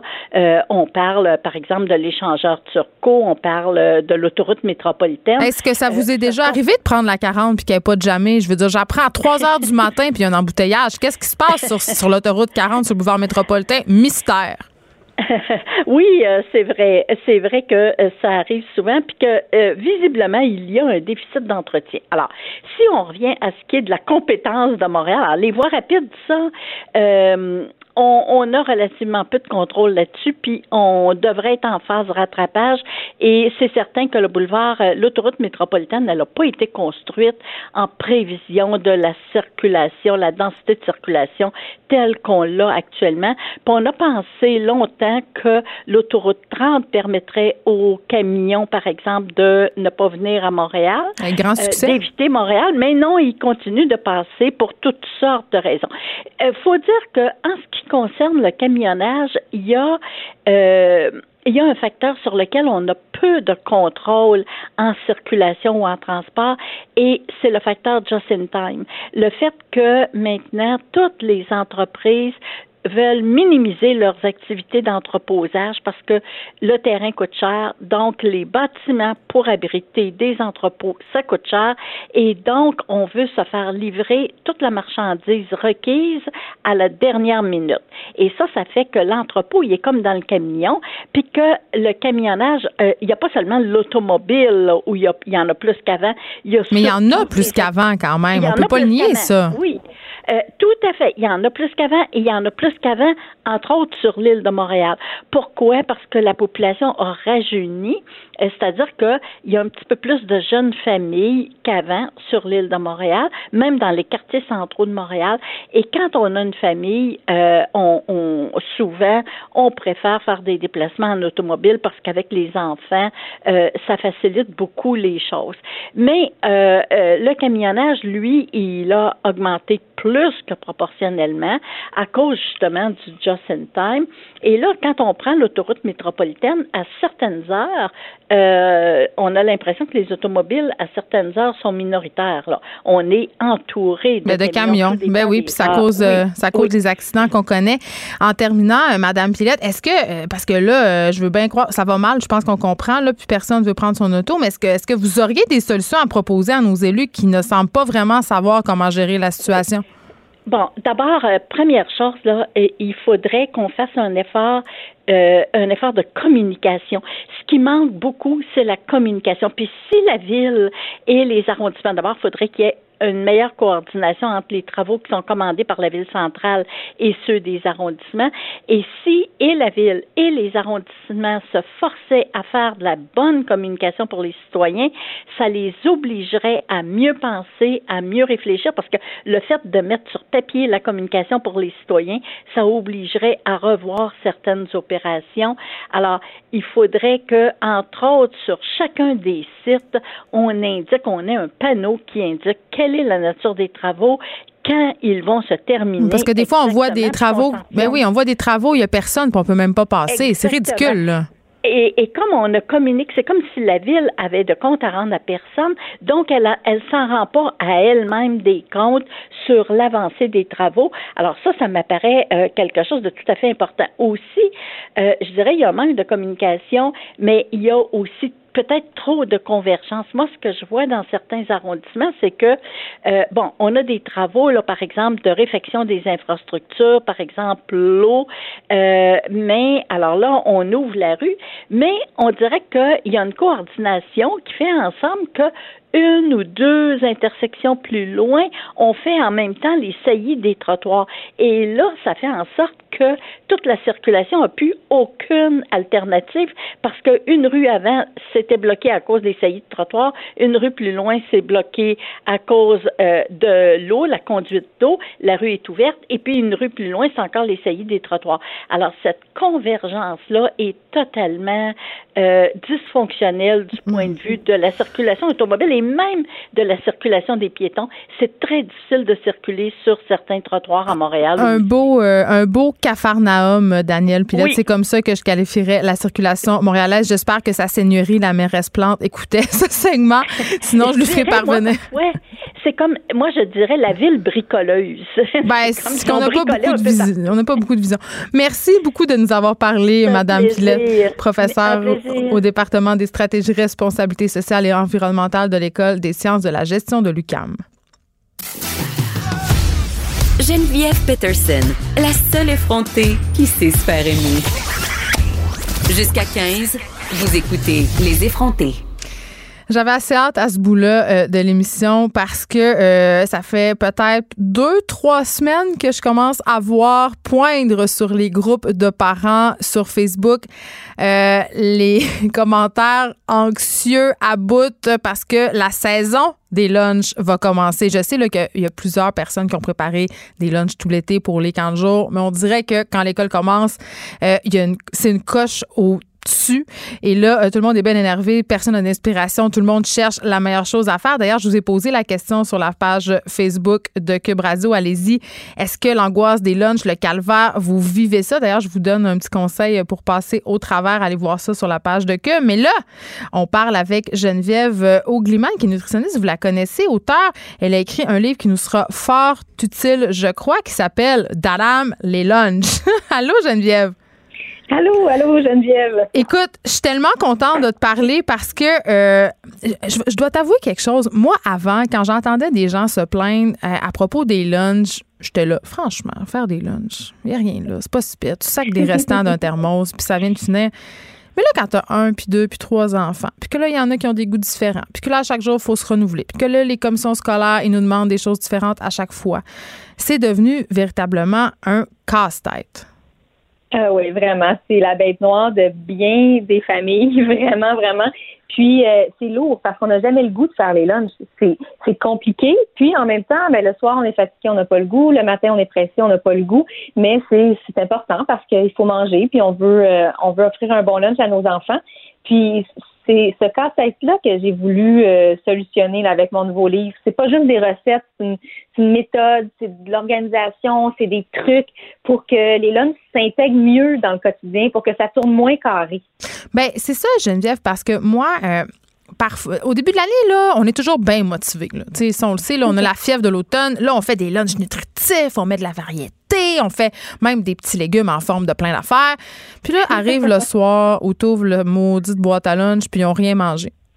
Puis c'est démotivant, tu sais, c'est démotivant. Ils veulent juste du macaroni au fromage. C'est juste ça, puis des pâtes au pesto. Aide-moi, fais quelque chose. ben, un truc, là, c'est de les, faire participer à, dans la préparation des lunchs. Puis ça, ça peut être à différents degrés. On peut pas les, euh, on peut pas leur les tanner non plus, là, parce que des, ben, fois, c'est long, là, quand ils ont 4 ans. Là, ça prend 3 heures et demie couper une carotte, là. Exact. Puis la participation n'est pas nécessairement dans l'exécution du lunch, parce qu'on veut que ça roule puis on veut que ce soit rapide, mais dans la dans le choix du lunch, dans dire ok qu'est-ce que qu'est-ce que tu veux manger, choisis. Puis euh, j'ai fait j'ai fait exprès dans le début du livre, il y a un index illustré. Toutes les recettes sont regroupées en images. Puis il y a bien des familles qui m'ont dit que c'était utile parce qu'ils peuvent euh, ils peuvent composer un peu le menu du lunch avec leur famille, avec les enfants. On met des, on prend un crayon de plomb, puis là ça s'efface. On peut mettre des, des étoiles, on peut encercler. Puis, puis euh, quand l'enfant a choisi, il est assez orgueilleux pour pas bouder ce qu'il a choisi ou pour pas pour euh, euh, pas se contredire. Puis ça marche dans bien des familles, ça, le fait d'impliquer euh, son enfant dans le choix. Puis on peut guider le choix en fonction du contenu du frigo. Là, dire OK, regarde, j'ai du poulet, là, qu'est-ce que tu veux que je fasse avec ce poulet-là? Est-ce que je fais ça? Est-ce que je fais ça? Est-ce que je fais ça? Cette salade de poulet-là, ce sandwich au poulet-là, et, finalement, ça marche. Ça, ça, nous, ça nous sauve du temps pour euh, trouver quoi faire et ça nous sauve le casse-tête de, vider une boîte à lunch pleine à la fin de la journée. Mais là, je t'écoute, Geneviève Ougliman, parler d'enfants au singulier. Qu'est-ce que tu veux? Qu'est-ce que tu aimes? Mais nous, parents multi-enfants qui en avons trois, quatre, cinq, moi, je peux pas faire choisir à mes enfants chacun qu'est-ce qu'ils veulent dans leur boîte à lunch. C'est impossible. Je suis pas un buffet, là. Puis en plus. Un bon truc, euh, un bon truc, ça peut être de donner son tour, de dire, OK, ben, regarde, ce soir, là, c'est toi qui vas déterminer le lunch de demain. Puis, euh, euh, le lendemain, c'est un autre. Puis, c'est c'est inclus que ça sera ça fera pas ton affaire peut-être tous les jours, mais tu auras ton tour. Puis c'est toujours comme ça pour le souper aussi. on s'entend que c'est pas ton repas préféré à tous les jours, mais c'est toujours euh, quand même euh, un, bon plat. Puis de temps en temps, ben ton mets favori revient. Puis c'est pas le mets favori de ta sœur, mais c'est une histoire d'équipe, une famille. Ben ça peut être présenté comme ça pour, euh, pour les lunchs aussi, de dire ben, on a chacun son tour, son, euh, euh, son coup de cœur. Puis le reste du temps, ben, on s'entend que c'est, équilibré puis que c'est, un bon lunch. Puis on fait on, fait son effort. Euh, il y a des écoles où il y a des micro-ondes. Elles sont rares quand même. Des écoles où il n'y en a pas, justement, où on doit se servir de thermos, d'ice pack. Aussi, euh, la question de ce qu'on met dans les lunchs. Il y a de plus en plus d'enfants qui ont des préoccupations euh, au niveau du végétarisme, même du véganisme. Est-ce que dans ton livre, on peut retrouver différentes alternatives? Ah oui, il y a tout ça. par exemple, les boîtes à lunch thermos, là, parce que les micro-ondes, c'est en voie de disparition. Ça causait tellement de problèmes dans bien des écoles. Euh, la longue file d'attente, euh, les plats qui étaient encore congelés. Les plats en fusion. oui, oui, c'est assez difficile à gérer. et puis, il y a des écoles qui en ont carrément pas. Puis aussi, toutes les familles qui, qui travaillent sur la route ou qui travaillent sur des chantiers. Bref, les thermos, super euh, intéressant pour manger chaud, pour manger un plat réconfortant sans que ce soit euh, toujours un sandwich euh, salade. Puis j'ai pensé à des recettes qui passent directement de la mijoteuse au thermos. Fait que le soir, on met tous les ingrédients dans la mijoteuse, ça fonctionne pendant la nuit, ça travaille pendant qu'on dort, on se lève le matin, tout est chaud, on peut transférer ça directement dans le thermos, pas besoin de réchauffer là, une recette qu'on aurait préparée à l'avance. Ça, ça me parle. Parce que justement, ça, crée, ça crée des restants de la veille. À un moment donné, ça peut devenir monotone pour les pauvres petits palais qui doivent se taper ça, euh, qui doivent manger des restants de dinde trois jours de suite. Parlons collation, euh, parce que ça aussi, euh, ça semble compliqué pour bien des parents, dont moi, si on veut pas tomber dans la collation trop sucrée, parce qu'évidemment, la plupart des collations qui sont vendues en épicerie sont malheureusement souvent très grasses et très sucrées. Qu'est-ce qu'on met puis combien on en met? Ben, on, bon, le, combien on en met, euh, ça, ça varie vraiment beaucoup euh, d'enfant à l'autre parce que, selon l'appétit de notre enfant, on connaît, il y a des enfants qui bougent beaucoup puis qui ont un grand, grand appétit, on peut en mettre un peu plus. Euh, l'idée, c'est de guider notre enfant pour qu'il puisse développer le réflexe de manger ce qui est périssable d'abord, puis ce qui se conserve jusqu'au lendemain ensuite. Puis ça, ça peut sembler compliqué, là, mais les enfants l'intègrent super bien. Là. Un yogourt, on mange en premier. Euh, un, un, des fruits séchés, on, mange, on, peut le garder pour le lendemain. Comme ça, on peut donner un peu plus de collation, puis euh, pas gaspiller, pas nourrir la poubelle à la fin de la journée. Puis, dans le livre, j'ai plein de collations euh, maison, des super belles collations, faciles à faire, des barres des galettes, des muffins. Puis, euh, on peut les faire le week-end, ça se congèle c'est ça nous permet de réduire les emballages aussi là, parce que les, collations du commerce sont suremballées. Euh, puis il y a plein de variantes. On peut varier les garnitures là, à l'infini. J'en propose plein, mais on peut aussi garnir comme on veut là, nos bartendes puis nos galettes. Mais écoute, je pense que ton livre va nous aider. En tout cas, moi, il va m'aider parce qu'à un moment donné, je suis vraiment, vraiment à bout d'inspiration. Merci, Geneviève Augliman, de m'avoir parlé. Ça s'appelle Les Lunchs et c'est publié aux Éditions de l'Homme. Geneviève Peterson, la seule effrontée qui sait se faire aimer. Jusqu'à 15, vous écoutez Les effrontés. Un article que j'ai vu dans le Devoir euh, qui m'a quand même beaucoup interpellé et inquiété. On en parle depuis le début de l'année euh, des pesticides, du réchauffement climatique. Et là, il n'y a rien euh, pour nous rassurer. dans cet article-là, on parle de municipalités qui sont aux prises avec des problèmes d'érosion, des insectes ravageurs qui se multiplient, des nouvelles cultures qui deviennent possibles, des légumes qui subissent des transformations. Bref, c'est vraiment tout notre, notre environnement qui est en train de se modifier. Puis c'est le réchauffement climatique, évidemment, qui contribue à ça. Et on parle de prolifération de parasites, des insectes nocifs pour les agriculteurs. Et ceci tire la sonnette d'alarme quand même. On en parle avec Jacques Brodeur, qui est professeur de biologie à l'Université de Montréal et qui est aussi titulaire d'une chaire de recherche en lutte biologique. Bonjour, Monsieur Brodeur. Bonjour, madame. Écoutez, moi, comme consommatrice euh, de produits, euh, de légumes, de fruits, euh, évidemment, je suis pas la seule. On, fait attention à acheter des choses de chez nous. Je trouve ça excessivement inquiétant, tout ce qu'on lit depuis quelque temps sur, un, l'utilisation des pesticides et deux, à quel point les changements climatiques affectent notre agriculture au Québec. Euh, effectivement, c'est deux problèmes euh, distincts, mais qui se rejoignent aussi en quelque part. Euh, l'utilisation des pesticides, ben, c'est une problématique qui est majeure au Québec puis un peu partout en Amérique du Nord depuis des années et des années. Et heureusement, on en parle de plus en plus dans les médias entre nous. Euh, en espérant que les choses vont changer. Il va même y avoir euh, cet automne une commission euh, parlementaire sur l'utilisation des pesticides le milieu agricole. Donc là, au moins, on va en discuter, puis j'espère qu'on va prendre des, résolutions pour diminuer notre, notre dépendance aux pesticides de synthèse. Quant au réchauffement climatique, ben là, c'est une, c'est une donne, une problématique qui est relativement nouvelle, même si le réchauffement climatique est avec nous depuis des années et des années. Ben là, on commence à voir les effets négatifs du réchauffement climatique, notamment dans nos champs, notamment dans nos productions agricoles ici au Québec.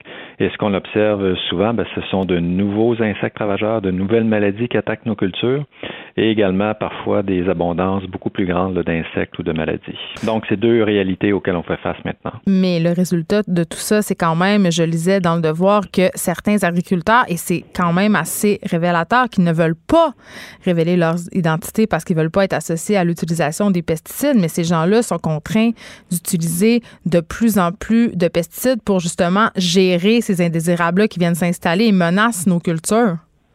Ben, effectivement, j'aimerais pas être euh, actuellement dans la dans la peau, dans les culottes des, agriculteurs parce que euh, la pression pour la diminution de l'utilisation des pesticides est de plus en plus grande dans le dans le public.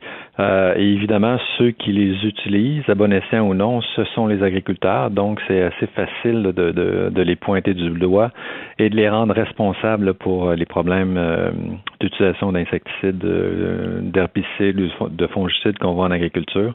ils n'ont pas ils ont pas la vie facile. Puis en plus, ben ils font face à des changements dans leur champ auxquels ils n'étaient pas habitués, auxquels ils n'étaient pas non plus euh, prévenus. Donc, euh, la, tâche, la job au quotidien d'un agriculteur, c'est devenu assez complexe. Puis en plus, il faut gérer la question de l'image aussi. Ben oui, puis là, euh, justement, quelles sont les cultures qui sont le plus impactées? Là, on parlait de la carotte notamment, mais c'est quoi qui est le plus touché? En fait, la, la plupart des cultures vivent une, forme de transformation au niveau de la production. Vous avez parlé de la carotte, mais je pourrais aussi vous parler du soja, euh, de la laitue, toute la culture des petits fruits, euh, la culture en verger de pommiers. L'ensemble des cultures au Québec euh, est touché par le, réchauffement climatique. Ça, il n'y a pas de doute. Mais qu'est-ce qui arrive avec ces fruits et ces légumes-là qui sont touchés? Ils les, perdent? Ben, tout dépend du, du, dommage causé soit par les maladies, que ce soit des champignons ou des bactéries, ou même par les, par les insectes ravageurs.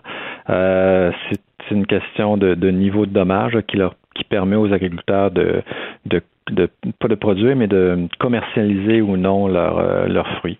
Par exemple, si vous avez une, une pomme qui euh, qui est tachée par la tavelure, qui est, euh, qui est provoquée par une maladie, ben nous, les consommateurs, on exige maintenant des pommes qui sont parfaites au niveau de la forme, au niveau de la couleur, au niveau du goût.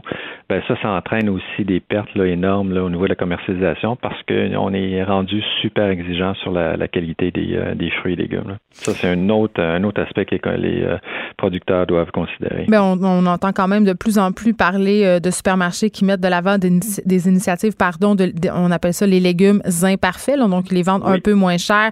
Donc, je pense quand même qu'au niveau du consommateur, il y a une certaine prise de conscience. Là, vous l'avez dit, euh, la question des pesticides a été au cœur du débat public cet hiver, notamment avec l'histoire de Louis Robert, cet agronome qui a révélé les liens, euh, d'ailleurs très inquiétants, entre les fabricants de pesticides et les études quant aux pesticides. Ça, j'espère que ça va être par ailleurs étudié pendant cette fameuse commission qui aura lieu cet automne. Mais euh, moi, je vais aller un peu plus loin. Je vous pose une question un peu science-fiction, mais est-ce que ça se peut qu'il y ait certaines espèces de légumes et de fruits qu'on soit plus capable de cultiver ici à cause des changements climatiques? Euh, je vous dirais oui. Euh, certaines, euh, si ben, tout dépend des prévisions au niveau du climat. Euh, tout dépend aussi de la durée dans laquelle vous vous projetez dans le futur, mais on estime que d'ici de 40 à 50 ans, euh, si les prévisions de changement climatique euh, générées par les scientifiques, par les climatologues, par des groupes comme Oranos ici au Québec se, se réalisent, oui, il y, a des, il y a des cultures qui ne seront plus possibles de, de, cultiver ici au Québec. Par contre, évidemment, ça peut avoir aussi des aspects, des aspects bénéfiques pour certaines autres cultures. Bon, passons au vin. Au vin, le vin, on on, est rendu quand même, euh, notre température nous permet davantage de créativité. Exact. Euh, il y a certains cultivars de, vin euh, qui étaient absolument impossible de cultiver il y a 10 ans, 15 ans, 20 ans. Maintenant, c'est possible. Et avec le réchauffement climatique, mais peut-être qu'on va même arriver à pouvoir cultiver du vin, avoir des vignobles dans des régions comme le, bas du fleuve, voire même la Gaspésie dans 50, 60 ans, qui était tout à fait illusoire euh, dans le passé. Donc, il y a plusieurs cultures euh, qui vont bénéficier en quelque sorte du réchauffement climatique, que ce soit les cultures du vin, les cultures de soya, de maïs et autres. Puis il y en a d'autres ben, qui vont souffrir plus des, coups de chaleur puis des épisodes de sécheresse qu'on va vivre de plus en plus fréquemment dans le futur. Les plus climato-sceptiques nous diraient qu'on a seulement qu'à s'adapter, qu'on a seulement qu'à développer d'autres sortes d'agriculture. Euh, ben, on n'aura pas le choix. Hein? On n'aura pas le choix de s'adapter parce que notre, climat va changer de façon euh, drastique. Euh, mais les climato-sceptiques aussi devraient, euh, premièrement, accepter la réalité, la réalité des, des, changements climatiques, et euh, considérer aussi qu'il y a certains méfaits qui sont associés aux changements climatiques qui vont toucher non seulement les agriculteurs, mais la population en général. Si je vous parle simplement du fait qu'ici au Québec, on les privilégie ou on était privilégié parce que il y avait très, très, très peu de maladies qui étaient transmises par des, euh, des insectes vecteurs de, de, certaines maladies, comme la malaria, la langue et tout. On n'a pas encore ça au Québec, mais depuis quelques années, on a des moustiques qui sont capables de transmettre le virus occidental du Nîmes. Il y a la maladie de Lyme aussi qui est comme qui, de Lyme, là, oui. qui, euh, qui, est transmise par des tiques. Ben ça, c'est une réalité que moi, quand j'étais petit, là, on n'en parlait pas du tout de ça. J'allais me promener en forêt en culotte courte, en sandales, puis il n'y avait aucun problème. Là, c'est plus le cas maintenant. Si vous habitez en Montérégie, en Estrie, faut faire gaffe. Là. Donc, euh, ça, c'est des, des, des, fléaux là, qui risquent de nous toucher très, très fortement dans, dans l'avenir et dans un avenir très proche. Là. Et puisque, éventuellement, quand même, M. Brodeur, le consommateur, a toujours à cœur sa petite poche, hein, les gens euh, ont beaucoup de bonnes, oui. euh, sont très vertueux, mais c'est quand même prouvé que quand vient le temps de payer, on a peut-être moins de valeur. Est-ce que ces changements-là, tout ça, vont avoir un impact sur le prix des fruits et légumes? Est-ce que ça peut faire augmenter le coût de notre assiette comme considérablement? Ah, là, c'est une question que vous devriez poser à un devin. euh, vous savez, on a quand même, comme consommateur aussi, comme société de, de production, euh, une grande capacité d'adaptation. Euh, les producteurs aussi ont une grande capacité d'adaptation dans leur production. Euh, J'ose croire qu'on va être capable de, de produire euh, une même qualité de fruits et légumes, une même quantité de fruits et légumes à des coûts similaires mmh. dans le futur, mais il y a certainement certaines cultures qui vont être euh, nettement plus euh, touchées par par des nouvelles euh, types de production. Je vous la pose autrement euh, de bord la question. Ouais. Je me disais euh, parce que évidemment depuis quelques années c'est la grosse mode de manger euh, des légumes et des fruits bio. Est-ce que ça oui. vient pas d'ajouter au moulin une espèce de raison de plus pour se tourner vers le biologique? Oui, en fait, la, la, mode, comme vous dites, la tendance de, manger bio, euh, elle est très bonne euh, pour plusieurs raisons, parce que les gens mangent de façon euh, plus santé, mais aussi parce que ça met une certaine pression sur notre mode de production de fruits et légumes. Et la pression, c'est pour faire en sorte d'utiliser moins, d'utiliser de façon plus intelligente les pesticides de synthèse. Donc, moi, ce que je vois dans ma, dans ma pratique, c'est que oui, il y a de plus en plus de gens qui mangent bio, et ça, ça fait en sorte que les choses bougent un peu plus rapidement dans les champs pour adopter des pratiques plus euh, euh, plus respectueuses de la santé humaine, plus respectueuses aussi de notre de notre environnement. Mais oui, parce que M. Brodeur, vous l'avez bien souligné, on a notre rôle à jouer là-dedans. Je pense qu'une des raisons pour laquelle on utilise autant de pesticides, c'est qu'on laisse plus le temps aux champs de se reposer, en guillemets, ce qu'on appelait la jachère à l'époque. On veut produire toujours plus, toujours mieux, des légumes d'une apparence toujours plus parfaite. Et je pense que de ce côté-là, on devrait euh, avoir une petite prise de conscience ici. Là. Oui, euh, en fait, euh, on exige des fruits et des légumes euh, au meilleur coût possible, ce qui est, ce qui est normal comme, euh, comme consommateur, mais il faut savoir aussi qu'il y a un coût euh, au niveau de l'environnement, au niveau de la santé humaine, de ces productions industrielles sur de très, très, très vastes étendues qui font en sorte que ça favorise la pullulation d'insectes, ça favorise le développement de maladies parce qu'on a affaire à des monocultures sur des immenses superficies. Imaginez-vous, mettez-vous dans la, peau, si vous êtes un, un, insecte, une pyrale du maïs, par exemple. Imaginez le, le pactoc que vous avez si vous vous retrouvez dans un champ de maïs de la Montérégie là, qui, qui s'étend à perte de vue. Ben là, vous créez des conditions justement pour avoir des problèmes là, maximum. Donc, ce qu'il faut revoir, c'est aussi notre façon de, de, cultiver la terre. Mais est-ce qu'on euh, peut revenir en arrière? Moi, j'ai l'impression que c'est impossible de revenir en arrière. Non, revenir en arrière, c'est impossible, mais euh, s'améliorer, ça, il y a toujours place à l'amélioration. Et il existe là, toutes sortes de, de techniques, de, de, modes de production maintenant qui nous permettent là, de prévenir les infestations d'insectes, de prévenir le développement de maladies, sauf que malheureusement, euh, sont pas toujours mises en application. Euh, quand j'entends des, des, gens dire qu'on ne peut pas se passer de pesticides parce qu'on n'a pas de méthode alternative, euh, je ne suis pas d'accord. C'est simplement que certaines méthodes sont là, mais ils sont pas mises en application. Oui, sont euh, peut-être plus onéreuses et plus compliquées aussi. C'est peut-être ça Dans- aussi. Là. Exactement, exactement. là. je ne veux pas dire que euh, on peut pas du jour au lendemain, là, et ça a toujours été mon credo, on ne peut pas du jour au lendemain se passer des pesticides de synthèse euh, parce qu'on a une planète à nourrir, parce qu'on a des populations à nourrir, mais on peut quand même mieux les utiliser pour réduire les, euh, les dommages associés à ces, euh, à ces molécules. Avant que, avant que je vous laisse aller, M. Brodard, j'ai ma question, euh, je vais l'appeler ma question anxiogène. je, le- Oui. je lisais dans l'article du Devoir. Moi, il y a une chose qui m'écœure dans vie et, et, contre laquelle je me bats à chaque été, c'est les drosophiles, OK? C'est les fameuses mouches à fruits. Et là, je lisais, en fait, qu'il y avait une espèce de, d'invasion de drosophiles à elles tachetées.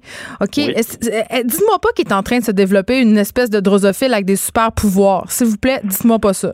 Non, non, non, non, non. C'est, le, pro- le problème de la drosophile à tachetée, c'est euh, le problème de la grande majorité des insectes qu'on trouve euh, dans nos cultures et qui causent des dommages. C'est que ce sont des espèces exotiques, donc qui nous proviennent d'autres régions du monde. Dans le cas de la drosophile, ça provient d'Asie. Et en plus euh, d'être des espèces exotiques, ce sont des espèces envahissantes. Donc, Mm. Capacité, une fois qu'ils arrivent sur un nouveau territoire, de s'implanter et de se répandre très, très rapidement sur le, sur le territoire. Et ça, c'est causé essentiellement par le fait que si vous avez l'exemple de la drosophile à tachetée est intéressant parce que si vous allez en Asie, cet insecte-là cause très très peu de dommages dans les cultures de petits fruits, dans les vergers et autres. Par contre, lorsqu'elle arrive ici au Canada, ben, surtout dans un environnement où elle n'a pas euh, elle n'a pas migré avec ses prédateurs, ses parasites. ses Mais c'est comme la carpe asiatique, finalement, dans nos cours d'eau. C'est un peu le même principe. C'est toujours la même euh, dynamique avec les espèces exotiques envahissantes. Et ce qu'on- c'est ce qu'on voit dans nos champs actuellement. Est-ce qu'on se laisse sur une note positive? Est-ce qu'il y a de l'espoir pour nos producteurs? Oui, oui, oui. Euh, comme j'ai mentionné en début d'entrevue, moi, je fonde beaucoup d'espoir avec la commission euh, qui va avoir lieu cet automne sur euh, l'utilisation des pesticides. Alors, on va vraiment, à ce moment-là, s'asseoir autour de la table, on va discuter des questions. Et euh, comme j'ai mentionné également dans l'entrevue, il y en a des solutions qui existent. Il s'agit juste de Mais il faut faire des choix. il faut faire des choix, mais il faut aussi se mettre dans des conditions propices pour faire ces choix-là. Et à ce moment-là, ben, les producteurs vont avoir besoin d'aide pour les accompagner dans le changement. Oui, l'UPA a demandé euh, à, être, à être aidé de, que le gouvernement donne des subventions pour, euh, les, pour ne moins utiliser de pesticides, mais ça faisait quand même pas l'unanimité au sein de la population. Là. Non, mais c'est il y, a, il y a des subventions qui peuvent être données aux producteurs pour la, la transition, mais il y a aussi le rôle des agronomes qui va devoir être bonifié, le rôle des biologistes qui connaissent bien les problématiques en champ, qui vont devoir euh, aussi prendre la parole et dans certains cas, imposer certaines solutions peut-être pour euh, remplacer euh, certaines Ben, pulvérisations. de- de Peut-être euh, peut-être commencer à les écouter au lieu d'écouter le lobby des pesticides serait peut-être un Ah bon ben là, vous mettez le point sur une question majeure. Là. Quand je parlais de mode de production, maintenant, pour nous, là, qui comme au laboratoire ici, où on développe des alternatives aux pesticides de synthèse, notre gros problème, notre gros défi, c'est c'est de percer le mur de, de- comment je peux dire. Mais c'est un lobby très puissant. Et effectivement, effectivement. Ils vont être représentés aussi au niveau de la commission, donc ça, ça va être bien. On n'en doute pas. Mais euh, ils sont, sont ouais, ouais. Mais Ils je pense que partout. je pense que vous avez de votre côté la population qui semble euh, du moins être de plus en plus au fait et concernée par ces questions-là. Donc ça c'est un bon point. Merci Jacques Brodeur de nous avoir parlé. C'est un dossier qu'on va continuer à suivre pour vous, bien évidemment avec cette commission euh, qui va avoir lieu à l'automne. Jacques Brodeur qui est professeur de biologie à l'université de Montréal et titulaire d'une chaire de recherche en lutte biologique. Merci. Les effrontés. Deux heures où on relâche nos bonnes manières.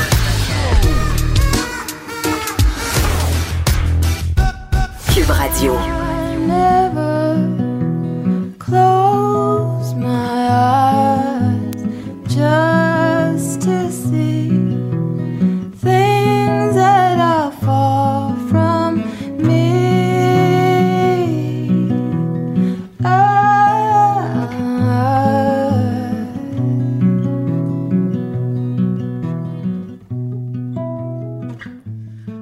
Ah, Élie Jeté. Bonjour, Geneviève. t'es de retour? Ben toi aussi, t'es de retour de vacances? Je suis de retour de vacances et euh, laisse-moi te dire que, bon, est-ce que j'ai réussi à décrocher de mon cellulaire en vacances? Oui et non. Ben non, tu m'as écrit quasiment chaque jour euh, sur Instagram, on fait.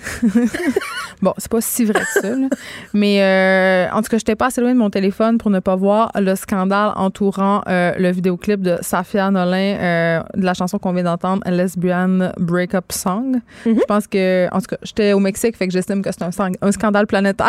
Scandale planétaire, effectivement. Ben- Euh, puis j'ai entendu dire que tu étais comme déçu de pas avoir été là la semaine dernière euh, pour pouvoir en parler. C'est ça, fait que je- on je va tenais- étirer, Non, étirons mais le, je- étirons le je- scandale jusqu'à aujourd'hui. Non, mais je veux l'étirer parce que euh, je, je, m'en suis tenue loin de ce, de ce scandale-là. J'ai vu ça passer. Euh, j'ai regardé le vidéoclip seulement tantôt. Avant Ah, d'entrer donc ça fait un petit bout. Ça fait un petit bout qui est sorti déjà, ça fait euh, une semaine. Une semaine, donc trois ans, euh, selon le, Oui, le selon l'Internet. Selon Internet. Évidemment, euh, Sophie Durocher a écrit la, chro- la chronique la plus prévisible qu'il y avait à écrire. On, on la félicite. Mais, euh, tu sais, je, je- je dois quand même avouer, là, et là, je vais, je vais dire quelque chose de gros, OK? Je vais dire quelque chose de gros.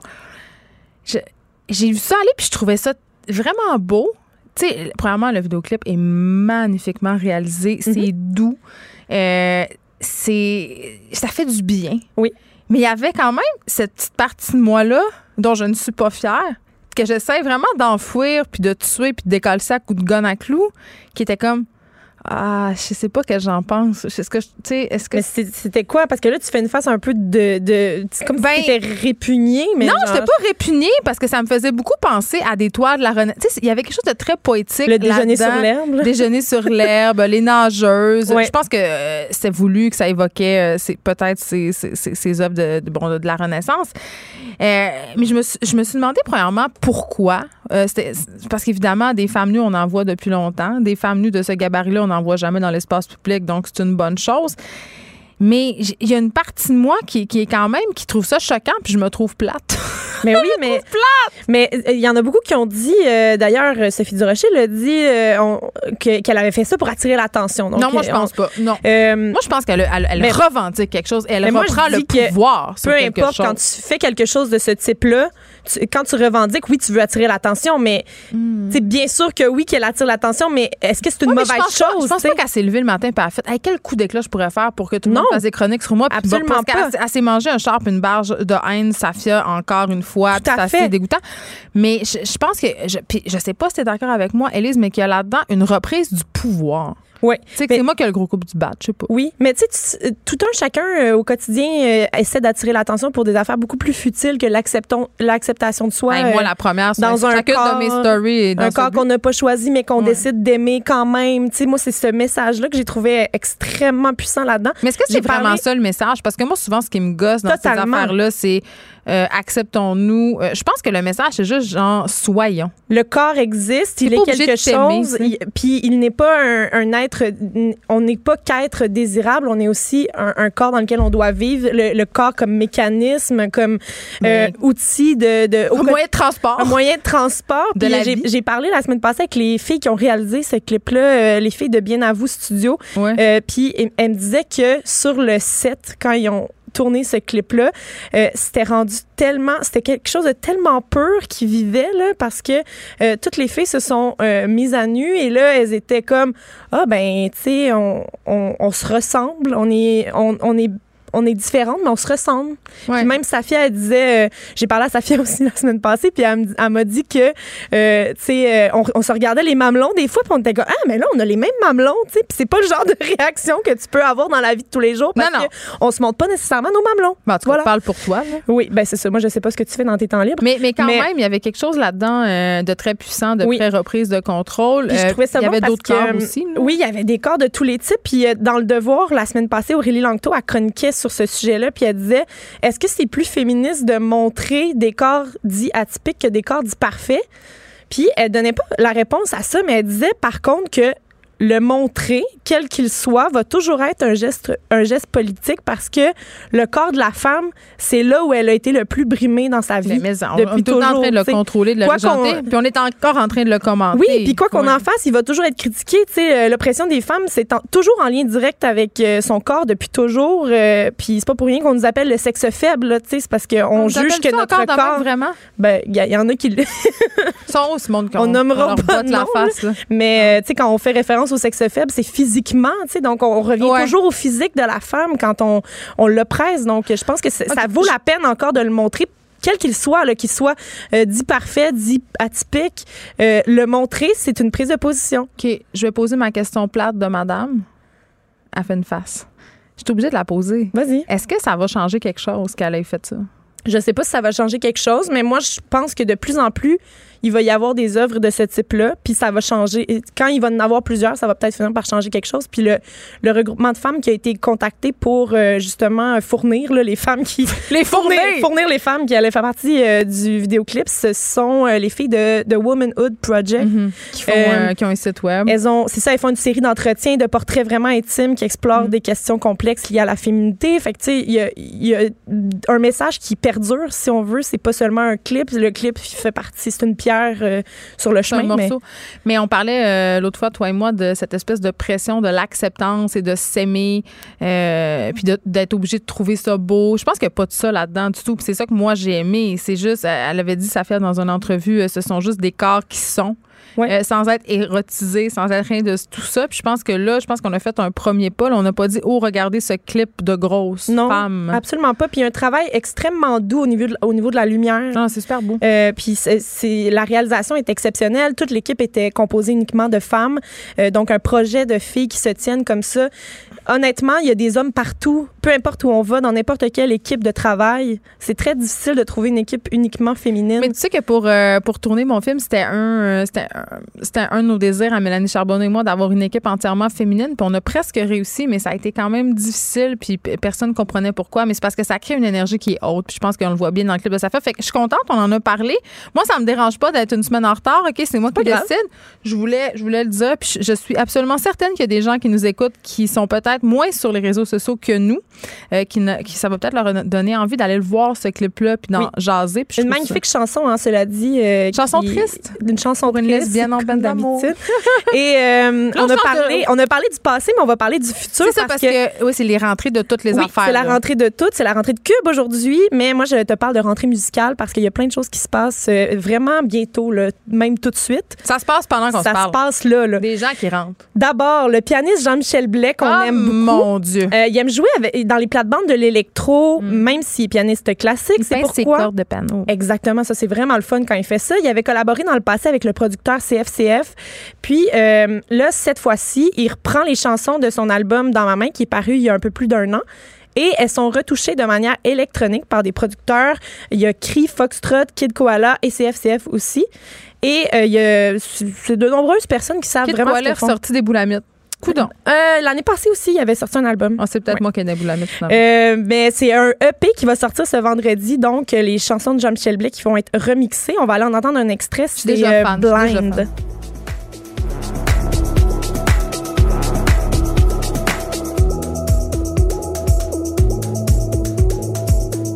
Je veux juste te dire que mon chum est déjà tanné. Ah ouais? Ouais, parce que chaque fois qu'il embarque dans mon auto, il y a tout le temps euh, Jean-Michel Blais qui embarque parce que quand je branche mon téléphone dans mon char, c'est son dernier disque qui part. Fait que là, ça va être. C'est ça. Et ça va être une autre raison pour laquelle il va Mais être la belle nouvelle là-dedans, c'est que C'est nouveau. C'est que c'est nouveau. Puis tu sais, si t'aimes danser, tu sais, on s'en- on s'entend que le piano de Jean-Michel Blais est plutôt sobre, euh, c'est Ouais. plutôt calme. C'est ma musique de dépression. C'est ça. Si on aller veut faire pas- l'épicerie. Si on veut pas déprimer à l'épicerie, on peut juste danser aussi. Danser dans les rangées. Oui, avec ce- cette nouvelle musique-là. Donc ça, c'est euh, Jean-Michel Blais, euh, remixé par Cri, et la pièce, c'est Blind. Euh, on rappelle aussi hein, que Jean-Michel Blais, c'est lui qui a fait la musique pour le, le film Mathias et Maxime On de rappelle Xavier que- Dolan. On, rappelle, euh, on rappelle que Jean-Michel Blais est un génie et qu'il- et qu'il est une incandescente beauté. Appelle-moi, Jean-Michel. Jean-Mi, Jean-Mi. Jean-Mi. Jean-Mi. Sinon, un autre album qui s'en vient cet automne, le 6 septembre, le nouvel album des Sœurs Boulay. Yeah! Ça s'appelle La mort des étoiles. On va aller entendre la chanson titre de l'album. le monde à la fin qui s'y attardera. Ce sont les reines des harmonies. Tout tombe, C'est mieux que Julie Mars quand on faisait les bacs vocales de Sylvain Cossette. J'adore tes comparatifs, Geneviève. Toutes les chansons de l'album La mort des étoiles ont été écrites et composées par Mélanie et Stéphanie Boulay. Euh, c'est une réalisation et des arrangements qui ont été faits par elle à moitié et à moitié par Connor Seidel qui avait travaillé avec euh, Matt Lubowski et Charlotte Cardin notamment. Les arrangements et la direction des cordes et des cuivres, c'est Antoine Graton qui fait ça pour les Sœurs Boulay cette fois-ci. Et dans le communiqué de presse de l'album, elles disent on a fait tout ça euh, comme si c'était notre dernier album. Ah, mais ils se ça sont pas chicanés, là. C'est des sœurs, de toute façon, ils peuvent se chicaner. Non, mais elles l'ont fait vraiment de manière ambitieuse. Elles, elles disent vraiment que c'est leur album le plus ambitieux en carrière. Euh, elles l'ont fait comme si tu sais, elles ont toutes donné. Elles ont toutes dit ce qu'il leur restait à dire, finalement. Euh, elles Ben sont là- très conscientes de la fin du monde, hein, comme Greta Thunberg. Ah là, pas d'autres éco-anxieuses, là. Et euh, ça se ressent beaucoup donc dans les textes des chansons, mais aussi dans l'espèce de lumière qu'on essaie de trouver au bout du tunnel. Ouais, parce qu'il y en a une qui est devenue mère. Il y en a une qui est devenue qu'il faut mère. que tu trouves un peu de lumière, tu sais. Oui, et euh, donc on, on a beaucoup de quêtes de sens devant le monde qui s'écroule là, dans ce dans ce disque là que, que j'ai pu entendre un peu à l'avance. Puis euh, il est vraiment beau, mais ça sort le 6 septembre, donc euh, restez à l'affût. Je fais des X sur mon calendrier iTunes. Excellent. Un autre, euh, un gars que tu connais peut-être pas qui s'appelle Cédric Saint-Onge. Et non. Ça te dit rien. Quelle, quelle surprise! Un autre gars, on va entendre la chanson Demain. OK, on l'entend pas demain, on l'entend maintenant. Je t'ai rendu mêlée.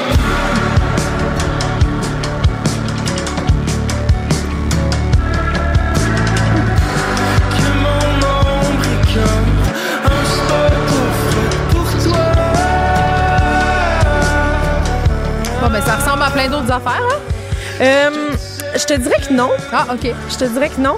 Euh, Cédric Saint-Onge, ça va être son premier album. C'est un gars de 22 ans de la Gaspésie. Ça s'appelle Et si j'étais à des années-lumière? Ça, c'est le, le titre de l'album. Ça sort la même journée que Les Sœurs Boulay, donc le 6 septembre. C'est du folk expérimental de bonne qualité, je te dirais. Parce que. Elle veut pas que j'aille dit ça. Elle est comme un peu non. ouais, non, c'est ça. Je fais juste C'est te toi dire qui connais non. ça. C'est toi Oui. qui connais ça. Moi, Euh, je, m'incline devant ta supériorité musicale. il avait sorti un EP euh, précédemment qui avait été réalisé par Louis-Jean Cormier, mais là, ce qui est intéressant, c'est qu'à à peine 22 ans, il signe parole, musique, réalisation et mixage.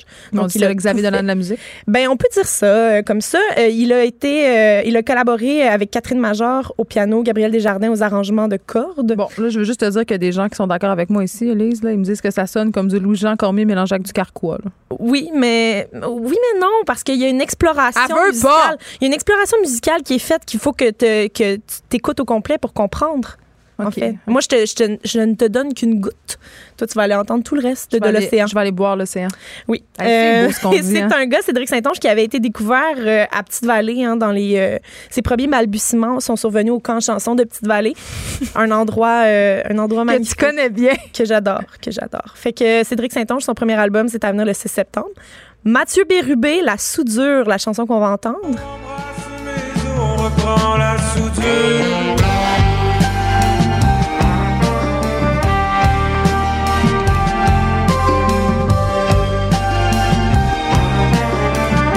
Je danse, Elise. Oui. Euh, L'album s'appelle Roman Savon. Ça sort ce vendredi 23 août. Il s'est inspiré des soaps américains, Roman Savon. Tout est bon. Euh, avec des thèmes principaux qui sont axés justement sur les relations interpersonnelles avec des rebondissements démesurés, hein, parce que c'est ce qu'on retrouve souvent dans les soaps américains. Beaucoup d'autodérision euh, dans le mal de l'amour que l'on retrouve sur cet album. Oh, un Très de top modèle. Il y a des très bonnes personnes qui accompagnent Mathieu Bérubé euh, sur ce nouvel album. Euh, notamment, c'est Antoine Corriveau qui, a- qui signe la réalisation. Euh, il y a aussi dans son entourage musical talentueux Stéphane Bergeron, Cédric Martel, Martin Lisotte, Simon euh, Piché, Castonguay et Jérôme Dupuis-Cloutier. Les arrangements de cordes sont de Mélanie Venditti, dont j'ai parlé souvent à l'émission aussi. Fait que c'est ça. C'est Mathieu Bérubé. Ensuite, on a Saratoga qui a annoncé un nouvel album. OK? Ça, c'est le duo de Chantal Archambault et Michel-Olivier Gass. Oui, OK. C'est un couple dans la vie. Ils ont eu un bébé depuis l'apparition de leur premier album qui s'appelait Fleur. Ils vont sortir à la mi-novembre un nouvel album qui s'appelle Ceci est une espèce aimée. En parlant de leur enfant? Je sais pas. Je Oh, j'espère que oui. que oui. J'espère que oui. Sont doux, sont beaux. ça. Euh, le bébé, ça a sûrement juste rajouté des, des choses mignonnes. Oh, là, sont-ils était sur déjà Instagram? mignon. Sont-ils sur Instagram? Ils sont sur Instagram. Yes, yes. C'est rempli de choses mignonnes. Il n'y a pas d'extrait encore qui existe de l'album qui va sortir Ben à la mi-novembre. fait que j'ai décidé juste de te le name dropper comme ça. Mais Oh, euh, ça, c'est. euh, ben, C'est ça, l'ancien. ça, C'est c'est Fleur. c'est un single qui est sorti euh, il y a environ un an. Ça s'appelle Les Vieux Dimanches.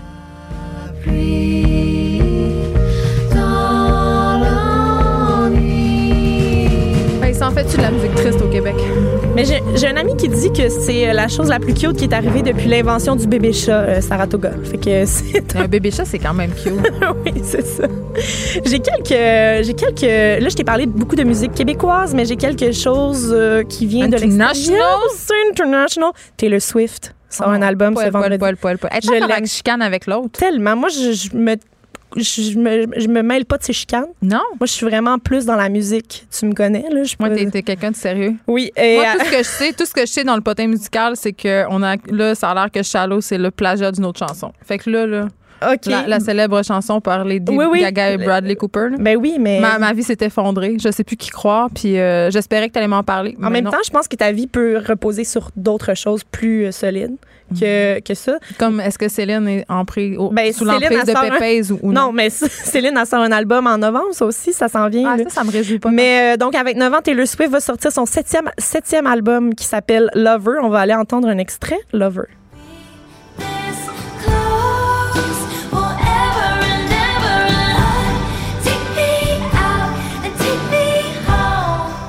C'est la belle musique de Grey's Anatomy, ça?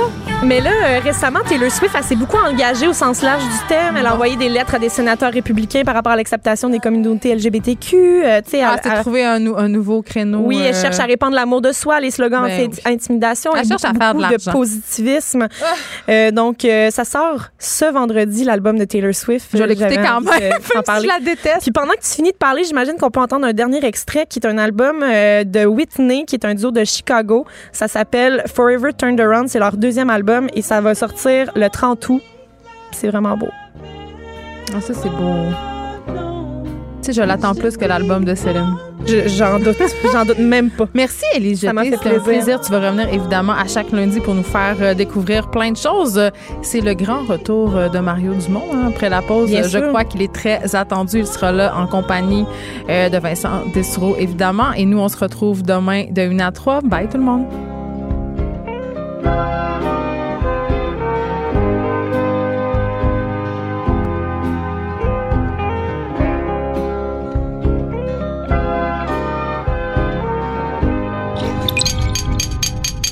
Cube Radio.